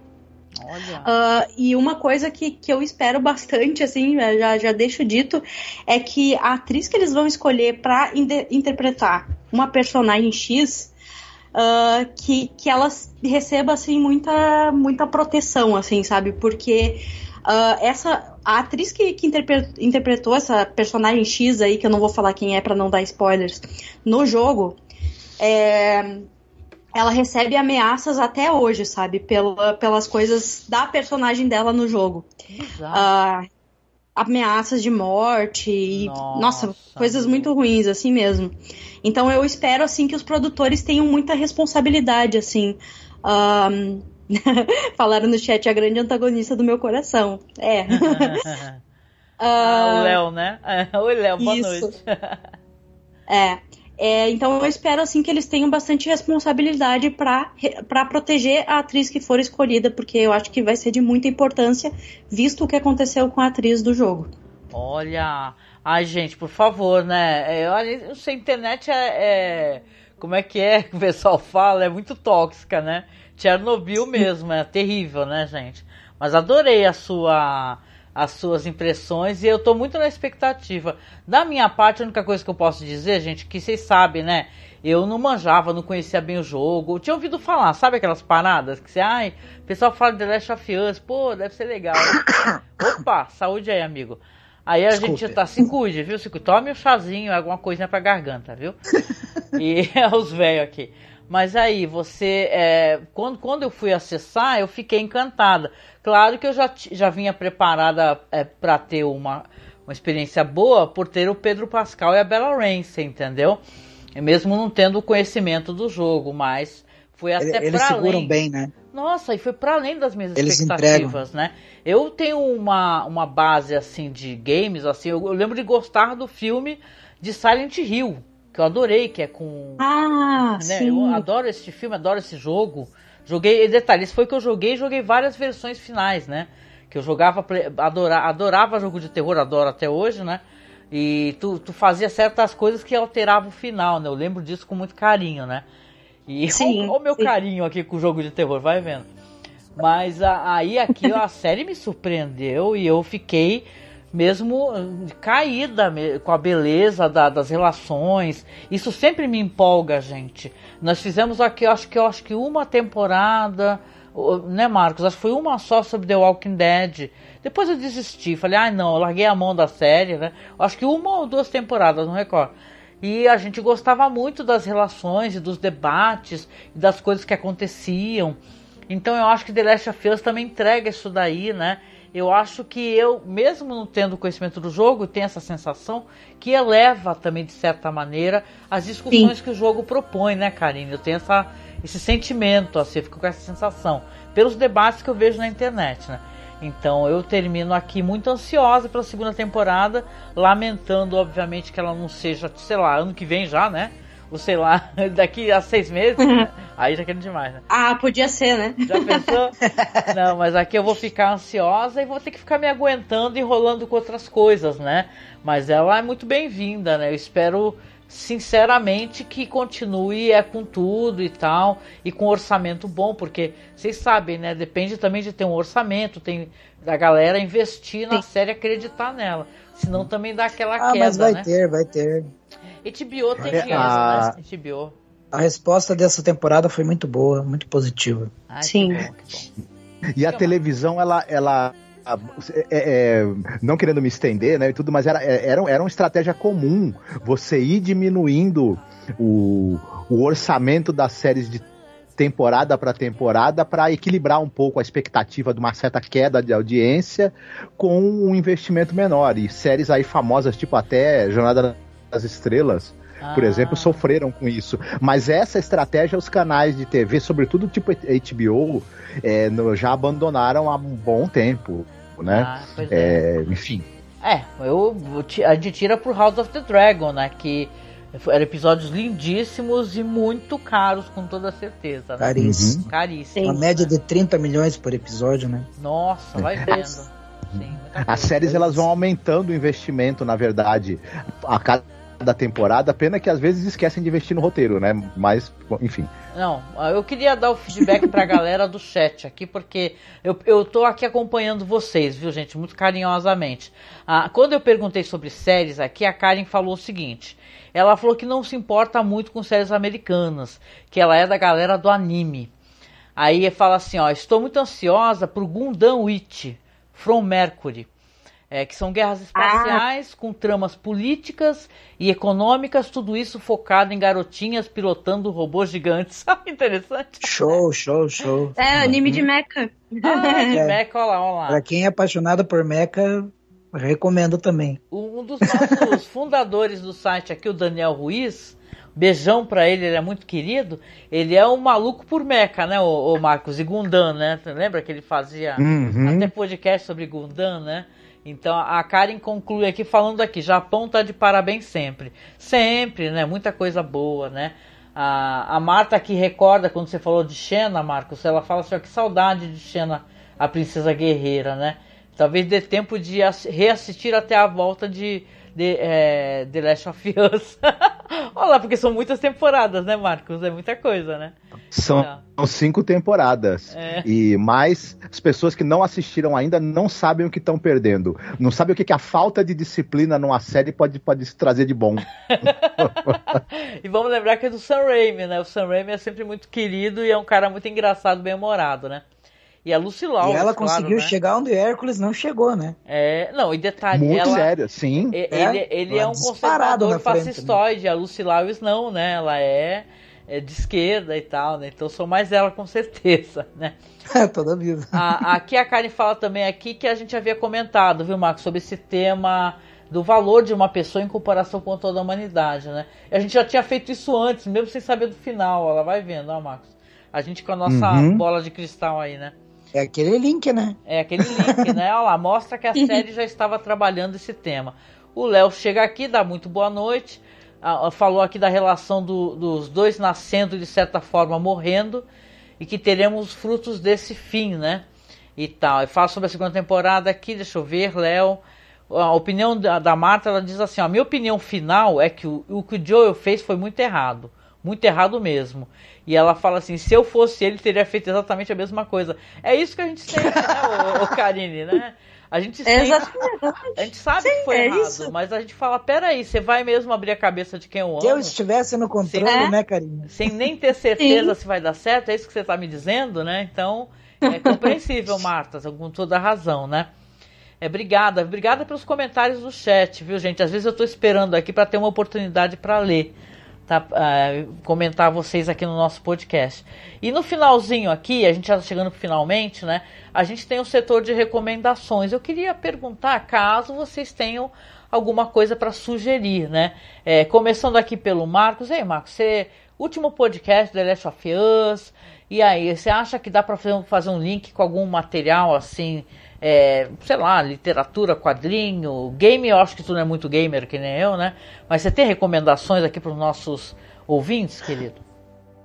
Eu tenho sim. Aliás, a, a gente vai recomendar uma música também, né? Porque é, a música que eu gostaria de recomendar e, e o, o filme, na verdade, estão muito relacionados, né? Então, Opa, já quer falar mas música, eu- pode falar se quiser. Então, eu- o que eu queria recomendar é, é um- é chover um pouco no molhado. Eu gosto muito de, de histórias pós-apocalípticas e gosto muito de Mad Max. E, sobretudo, o segundo filme da trilogia Mad Max, que é o The Road Warrior, em que eu acho que acontece exatamente isso de um personagem que está desumanizado, dessensibilizado, é, ser confrontado com a possibilidade de, de, de, de redenção, de passar a voltar a se importar com alguma coisa. E, enfim, é, é um filme muito interessante sobre os aspectos técnicos, sobre a trama, sobre o que ele propõe de questões morais. É, é bem isso. Que, que, que humanidade é essa que você está salvando? E, e o que que e que custo vale a pena ser pago para salvar essa humanidade, né? Enfim, é muito interessante. E aí, é, no filme, no terceiro filme da, da, da trilogia, tem a, a- quem fez a trilha sonora foi a Tina Turner. E ela tem uma música chamada One of the Living, em que fala sobre o que, que você faria para sobreviver ou para garantir a herança né, da, da vida humana num futuro aí é, pós-apocalíptico. E para mim essa, essa música acaba lembrando muito Joel, por incrível que Ah, pareça. Legal, poxa. Além de ser uma música bacana para Dedel também, né? Ah, legal, já vai pro Enfim. nosso mashup aí, hein? Muito bom, muito bom. Legal, Marcos. E você, querido Samir, você tem alguma recomendação e já quer aproveitar o gancho, falar a tua música também? Então, é, no clima de terror, né? De terror, de terror, de mortos-vivos, né? Eu queria recomendar os quadrinhos da Vigor Morte Comics, né? Que é do meu amigo José Guiar, junto com o diretor Paulo Biscaia Filho, né? AWD Produções. E é um, são HQs da Zarabatana Books, né?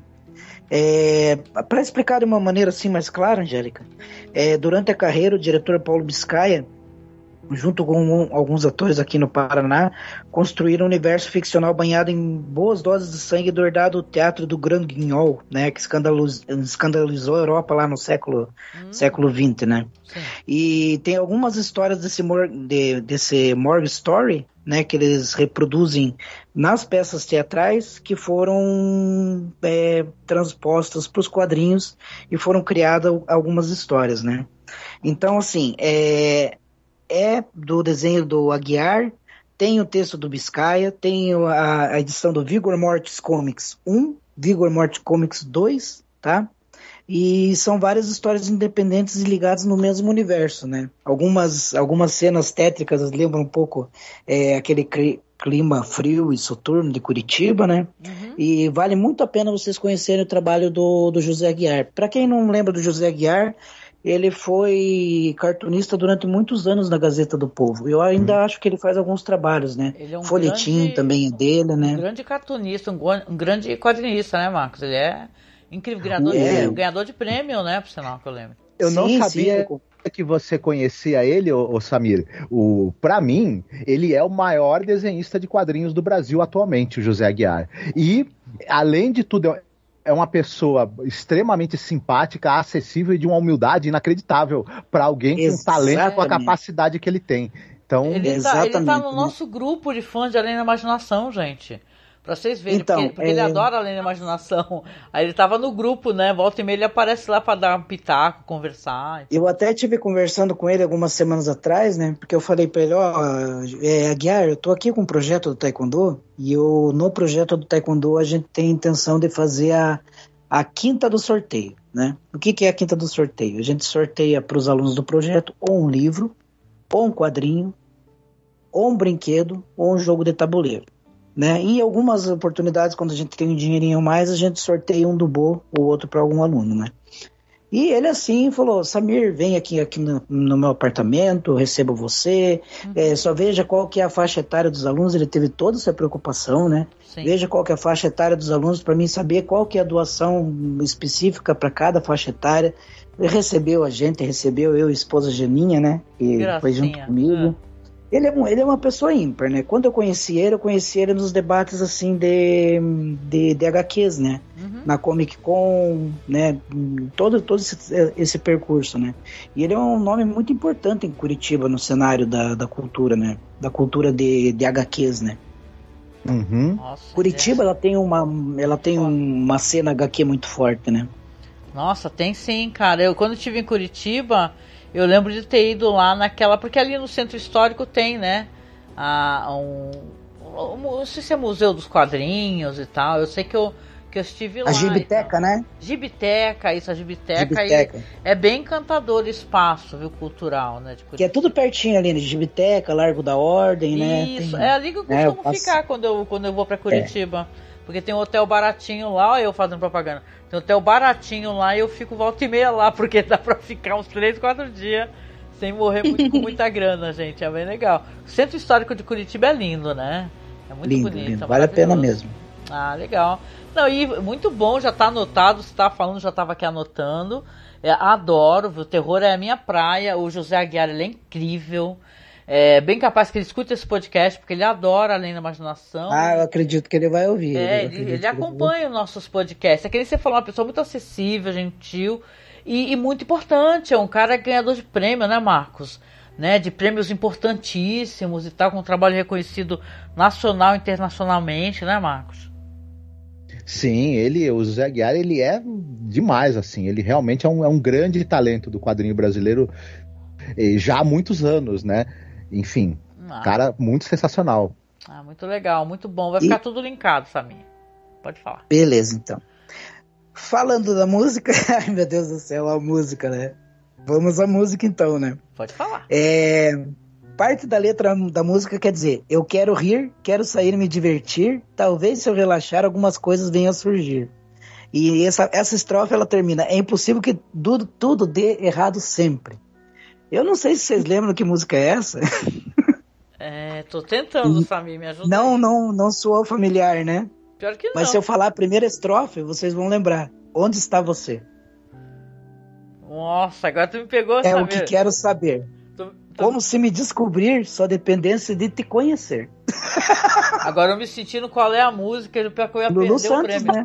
eu também. Ah, Lulu, Lulu Santos, Lulu Santos, né? E qual é o nome dela? É, e ele? E, e ele, é, cadê você? Cadê né? você? Pronto, cadê você? Cadê você, né? Nossa, o E Samir- cadê você, pra mim, tem tudo a ver com The Last of Us, né? Cadê você? Ah, que legal. Ah, adorei, vai ficar um mashup bem interessante, começando com Tina Turner, aí vem Lulu Santos, né? E caramba, o que que virá agora, né? Adorei que você eh, recomendou o Nacional, né? Vamos lá, bora lá, gente. E você, querida Karine, qual seria então a sua recomendação, caso você tenha? E a sua música, que represente nossa temporada querida aí. Uhum. É, a minha, a minha recomendação vai ser de jogo, pra Ah, fechar. Aham. Ah, já e- tem uma lista aqui, Karine. Eu também. É, olha Olha só. as recomendações da Karine. Mas esse jogo de hoje, ele é mais conhecido, viu? Ele, ele é um jogo também que eu quis trazer pela temática de salvar uma pessoa querida, que é o Life is Strange 1.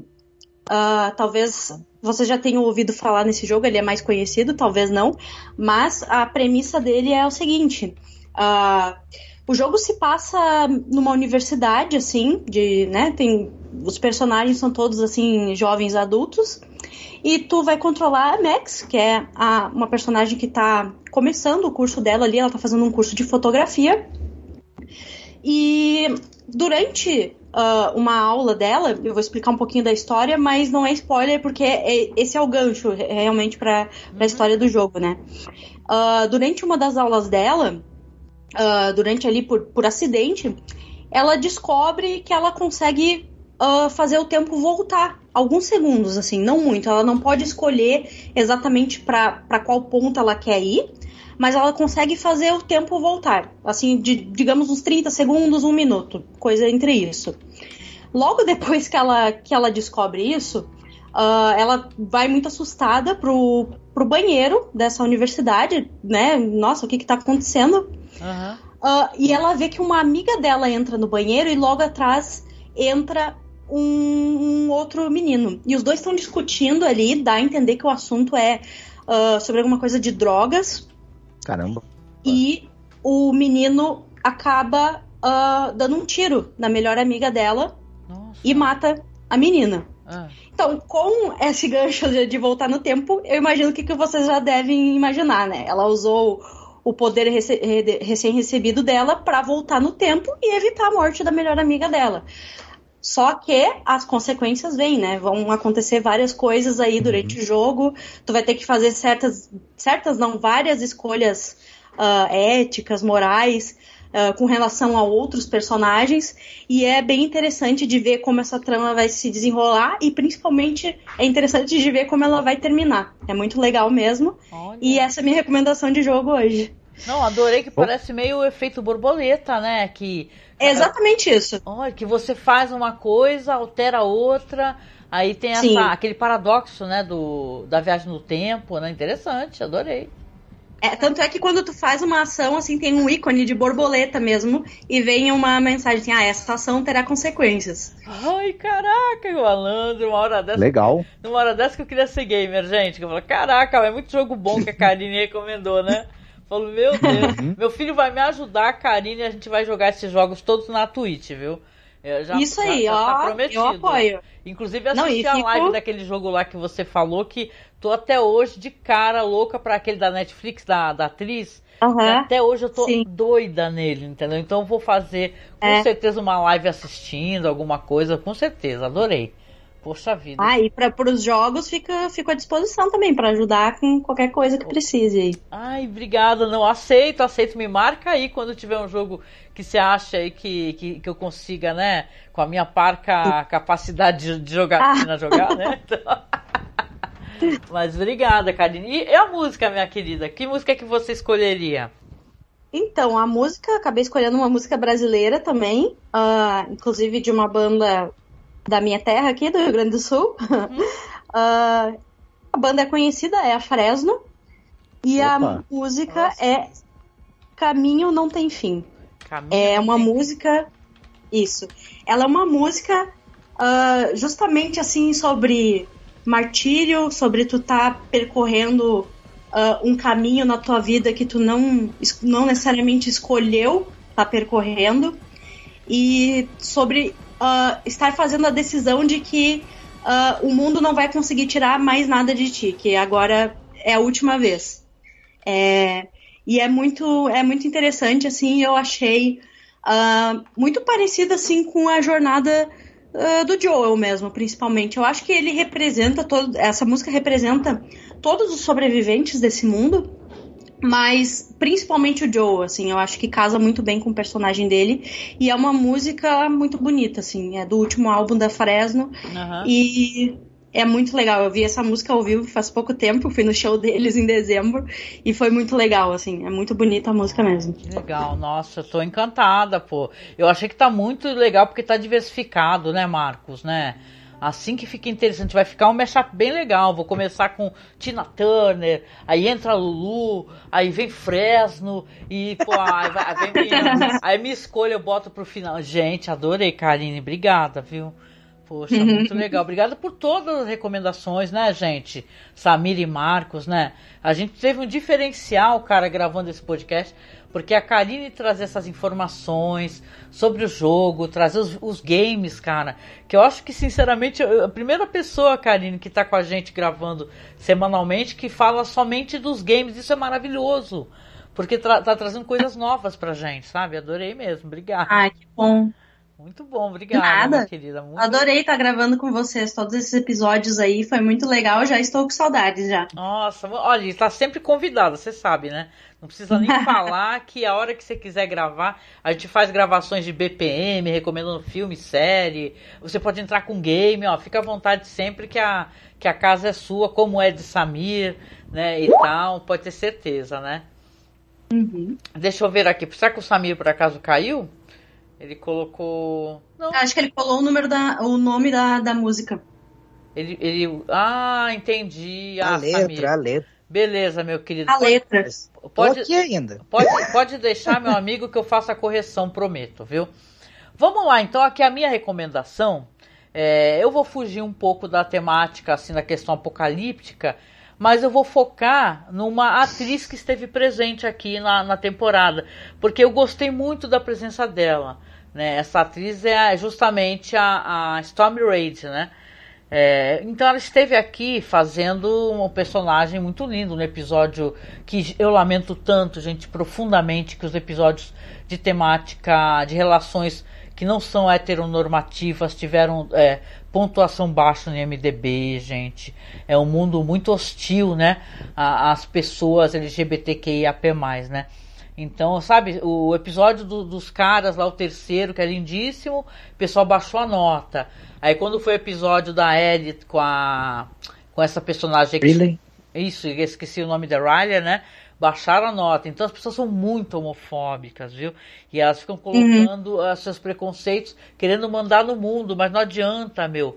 É, aquele, aquela poesia, né, Marcos? É, é, eles passarão, eu passarinho. O mundo é plural, gente. Não adianta você querer que ele se molde ao que você goste ou desgoste. Então, essa maravilhosa atriz esteve aqui num episódio, né? A Stormy Reid. E aqui eu quero recomendar um filme que eu assisti com ela. Eu gosto muito do suspense, criminal, investigativo. É a minha cara, gosto demais. E eu lembro, ver se vocês recordam, teve um filme chamado Buscando, que é, é Searching, né? Que ficava três pontinhos de 2018, que é sobre o desaparecimento de uma, de uma filha de um, de um cara, de um, de um. Até um ator muito famoso. Vocês Eu lembram? adoro, adoro. Sim, adoro Vocês- esse filme. Vocês lembram? É um filme maravilhoso. Ele te leva até o final na, na insegurança do que aconteceu. Você é surpreendido de maneira, nossa, espetacular. Dá um ódio da- do personagem quando a gente descobre quem fez isso e como, né? E aqui a gente tem com essa atriz, é isso que é legal, que participou de Last of Us, um, um filme chamado Missing. Esse daí eu assisti, assisti de maneiras escusas, vou logo avisando, viu? Mas ele é, é um filme que ele é da mesma produtora e tal.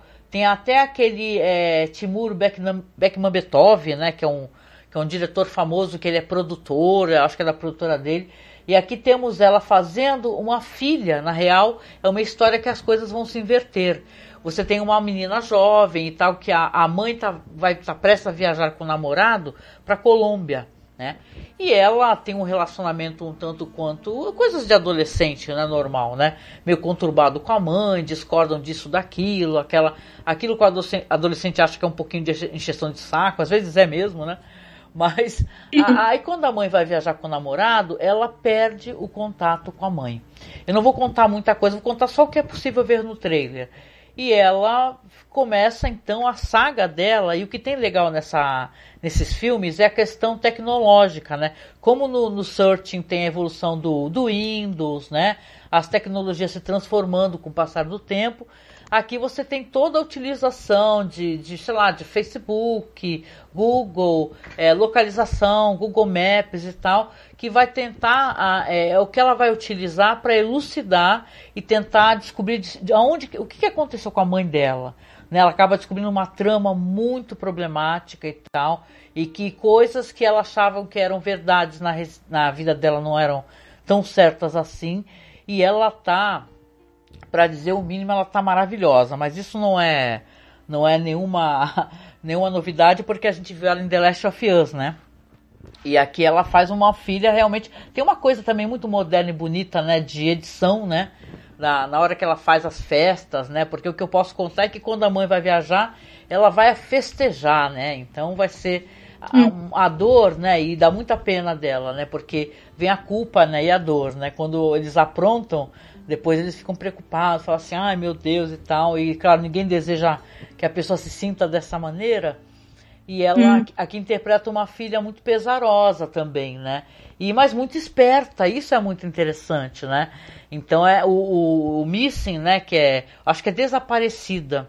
Saiu aqui no Brasil. Aqui no Google me diz que ele, ele, ele está no cinema, né? O filme, né? O filme está no cinema, mas eu não Sinceramente, eu não vi no cinema, não. Eu vi por aí naqueles portais maravilhosos, né? Que ficam avisando a gente de quando tem, dá para acender um beat pra Thor, né? Que você fala assim, ó, oh, né? Apareceu, né? É, é, um filme muito legal, gente. É muito legal e com certeza quem assistir vai gostar bastante, viu? Do, do Missing. Aí podem procurar, né? Que realmente vale a pena, gente. Ah, deixa eu só dar o feedback aqui. A Karen diz aqui que. Ah, ok, ó, por favor, ó, fujam dos spoilers do 2. Esse jogo, Isso. tal qual o Neo em Matrix. Ah, eu, eu não peguei.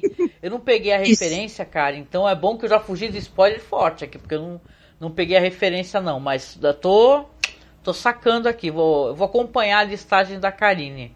Decidi que eu vou acompanhar, vou falar com meu filho, que esse sim gosta muito de videogame, manja bem mais que eu, diga-se de passagem, né? E ele, a gente vai tentar acompanhar o que puder, viu? Tamo, tá tudo na lista, viu, Karine? na lista, muito bom. E hoje a gente está demorando um pouquinho, mas prometo que a gente está chegando no final já, gente. Deixa eu só então recomendar a música.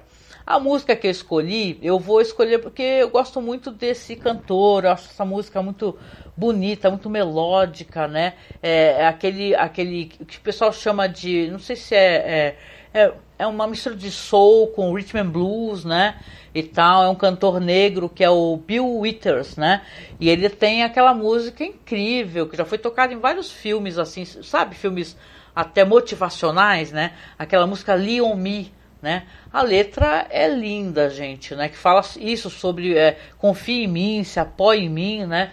E tal, sobre esperança, né? E eu sinto que The Last of Us é uma série que é também sobre esperança, né? Como foi esperança para o Joel, como pode ser esperança para Ellie, né? E tal, porque senão as pessoas não teriam motivo para viver, né? A única coisa que, que, que, que tira a, o desejo de você, né? Continuar e persistir é a ausência de esperança. Então acho que Leon Me representa a força, né? Você conseguir ter alguém para confiar e esperança. Então é uma bela música que vai ficar no nosso mashup no finalzinho também, tá? E, gente, obrigada para todo mundo que veio no chat da Oi. Boa noite para todos vocês. Eu quero agradecer aqui, chegando nos finalmente, viu? Primeiramente aqui pro queridíssimo Marcos Noriega. Você quer deixar um recado no final do nosso podcast? Para nossa turma? Primeiro eu quero agradecer a Karine e o Samir por terem ficado com a gente. Gostei demais de poder gravar com vocês. Espero que a gente continue conseguindo se encontrar para bater papo sobre outras coisas. Uhum. E é, para os nossos. Para quem também acompanhou a gente aqui toda essa sexta-feira, quem tá, tá, tá, sempre presente no chat, tá sempre com a gente também, muito obrigado, viu? É, pela, pelo carinho de vocês e tudo mais. E é isso aí, cuidem-se, né? Cuidem bem de si mesmos e cuidem bem uns, uns dos outros, né? Ah, muito boa a sua mensagem, meu querido.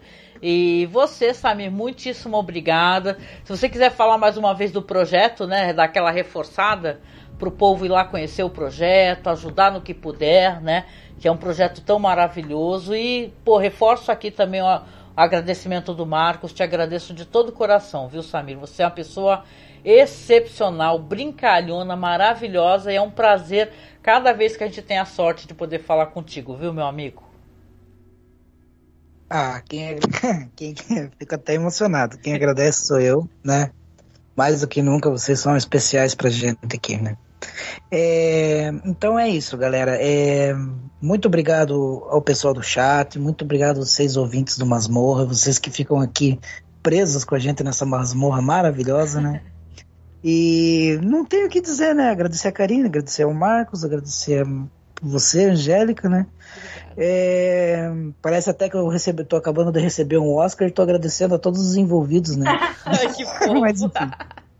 É, então, é, sobre o projeto do Paraná Taekwondo Morretes, a gente continua firme e forte, né? A gente verga, mas não quebra, né? Uhum. É, atendemos aproximadamente cento, é, atualmente a gente está entre 130 e 140 crianças, né? Ampliamos, né? Ampliamos o nosso atendimento agora teve uma igreja evangélica que cedeu o espaço dela. A gente conseguiu os tatames, temos mais um professor lecionando lá. Olha que né? Legal. E é isso, né? Quem vier para Morretes quiser conhecer o projeto, pertinho da estação é, ferroviária da cidade, né? Desceu da estação ferroviária, desceu da estação rodoviária, passou pelo centro, você vai chegar na estação da das Artes, vai ver esse projeto que atende mais de 100 crianças é, gratuitamente. Além disso, o Chikun, né, é renovado para a saúde, também eu, Samir, terapeuta é, de Chikun renovado para a saúde, uhum. atendo em Antonina, pelo SUS, né, e atendo também em Morretes agora através da BAMEC, tá bom? Quem ah. quiser colaborar, eu acho que a Angélica vai deixar depois o link ali no. Né, Sim. Né, Angélica? Vou deixar o link e... de tudo, gente, do, inclusive da conta, para o pessoal poder ajudar, quem puder né? ajudar. Sim. Para as nossas doações. E se tudo der certo, em abril a gente vai ter o nosso primeiro evento no clube Cruzeiro Esporte Clube, tá? Não é o Cruzeiro de, o Cruzeiro de Minas Gerais, tá? É o Cruzeiro de Morretes, uhum. litoral do Paraná, né? Senão vocês vão acabar indo para o lugar lado errado. Em abril vai ter o primeiro dia da luta, né? Onde a gente vai é, ter um torneio de taekwondo. À noite a gente vai ter uma apresentação, vai ter uma, um, uma luta é, casada de MMA e, se não me engano, também Muay Thai, Jiu-Jitsu e apresentações de capoeira. Junto com a festa-feira, se tudo der certo. Uhum. Né? Mas a gente está batalhando para que a festa feira agrícola e artesanal da cidade aconteça hum, paralelamente a esse evento. E mais uma vez obrigado a vocês, né? Fungostê, até a próxima temporada, né? E continue ouvindo a masmorra, gente. Continue ouvindo a masmorra, porque apesar de você estar preso na masmorra, é bom. É bom, né? É Obrigada, amigo. Obrigado. Não, e assim, eu quero até recomendar quem puder, porque vocês é, tem a página no Facebook que é o Paraná Taekwondo Morretes, vou deixar linkado também, para o pessoal ir seguir, gente. Vocês vão amar a ver essa página, porque tem a foto das crianças, cara. Tem a galera treinando e tal. Isso é muito legal. Tá? Sigam e ajudem todos esses projetos sociais, né? Quem não puder ajudar o, o Paraná Taekwondo Morretes, ajuda um outro projeto próximo. Às vezes dedica seu tempo, sabe? Você vai lá pessoalmente ajudar. Então isso daí faz a diferença, né, gente? Faz que o mundo, né? E, muitas vezes, é, né, Angélica? Fácil, e, né? Sim, sim. E assim, muitas vezes, se você não consegue ajudar financeiramente, você pode ser voluntário. Isso, né? isso. Você sim. pode você pode ajudar durante um evento, você pode ajudar é, coletando doações, é, coletando é, qualquer tipo de qualquer tipo de ajuda que você der. Ser voluntário não significa ser rico. Ninguém precisa ser rico para ser voluntário. Sim, sim. Precisa ter coração para se doar para o próximo. Então, assim, se tem um projeto de esporte, é, seja jiu-jitsu, MMA, é, ciclismo, é, surf, apoie. Apoie, porque Sim. é a chance que você tem de um cidadão não ir para a criminalidade e se tornar um cidadão de, de verdade, que sabe o que é dificuldade, que sabe o que é enfrentar a vida, que sabe o que é, o que é batalha de verdade. Porque Claro. é, se você ser um guerreiro é, ou você ser um lutador, é, a nível de força física e sobrepujar o outro, é muito efêmero e muito breve. Né? Uma carreira de lutador ela vai durar no máximo até o quê? 40 anos. Mas ser um cidadão pro mundo, isso é para sempre. Então as artes marciais, elas não vão formar só o cara que segura a luva de boxe. Elas vão formar o cara que ensina o cara a segurar as luvas de boxe. Né? Elas vão formar o médico, vão formar o engenheiro como cidadão, mais do que qualquer outro, outro tipo de coisa. Ai, muito legal. Não, eu lembro você falando aí, eu lembro até da minha mãe, né? Porque a minha mãe, ela, olha só coisa, que você tá falando de artes marciais e esporte, né? É para você ver a questão de você ajudar como você pode ser de coração. A minha mãe, agora minha mãe é muito idosa, tem quase, vai fazer 98 anos agora minha mãe. Mas ela e as, e as outras velhinhas, velhinhas já na época, bem velhinhas, elas adotavam outras velhinhas, vou explicar.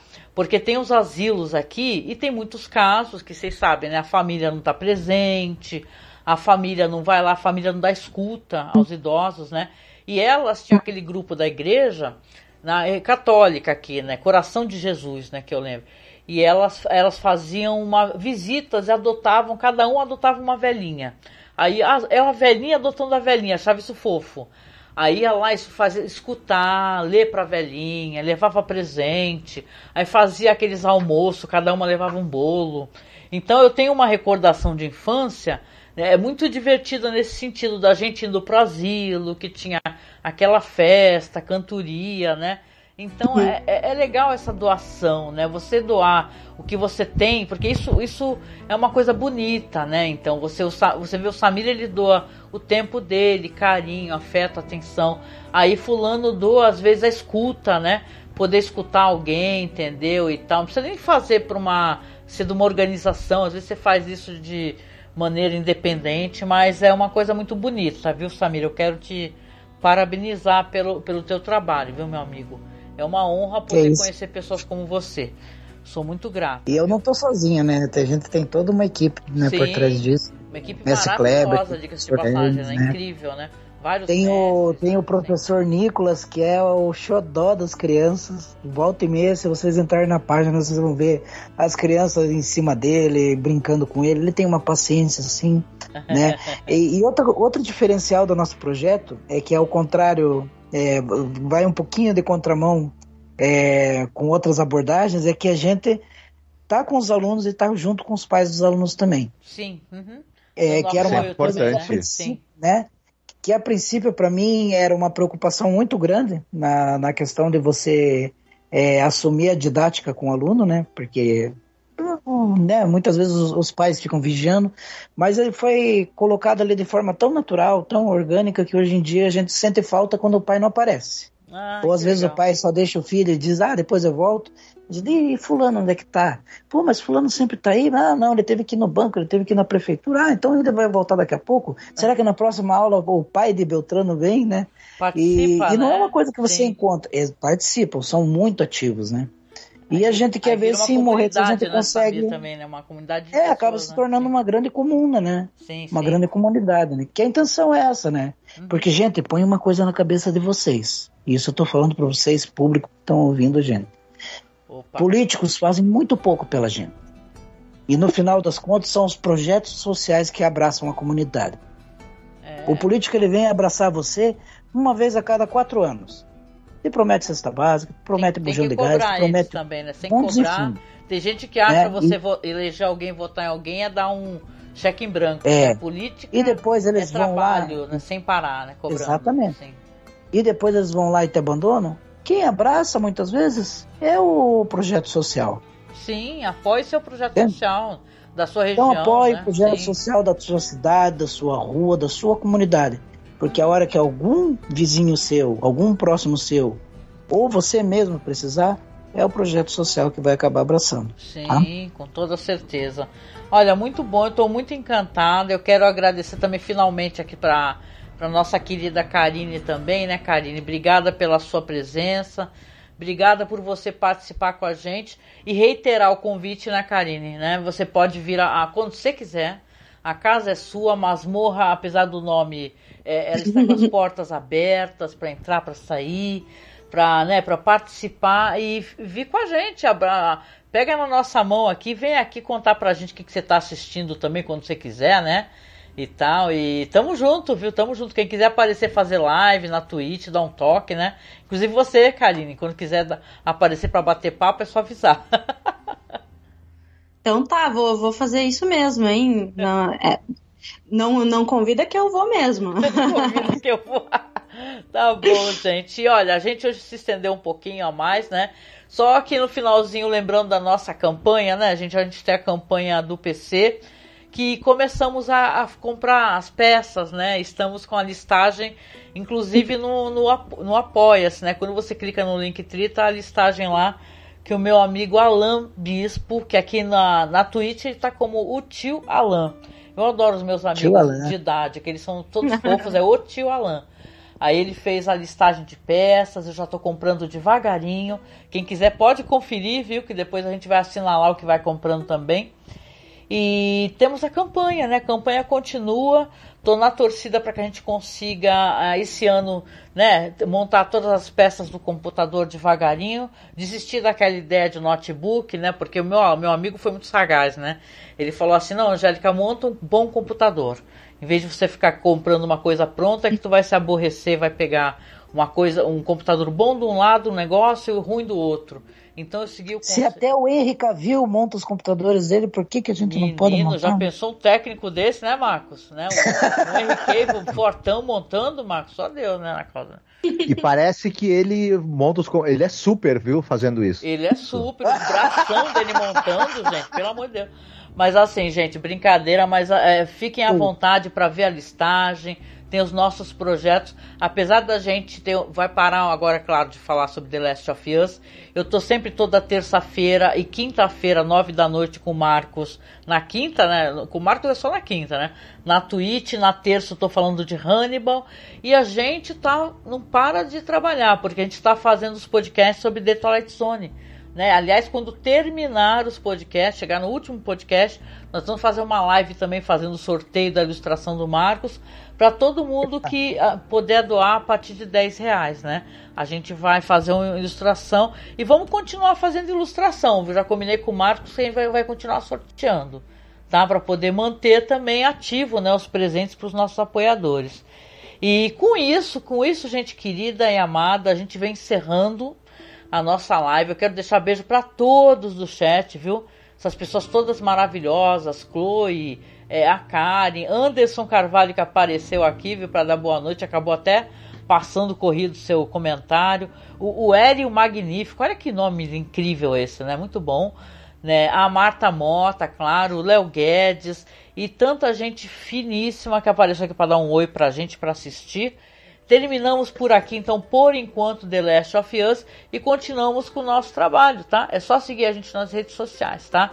Então, beijo, boa noite, a gente vem encerrando a nossa live, tá bom? Fiquem bem, se cuidem. Beijoca. Até, gente. Beijão. Gostei. Até mais. Fungostê, que nem o Samir fala. Fungostê, né? Fungostê. Muito bom. Beijo, gente. Desligando.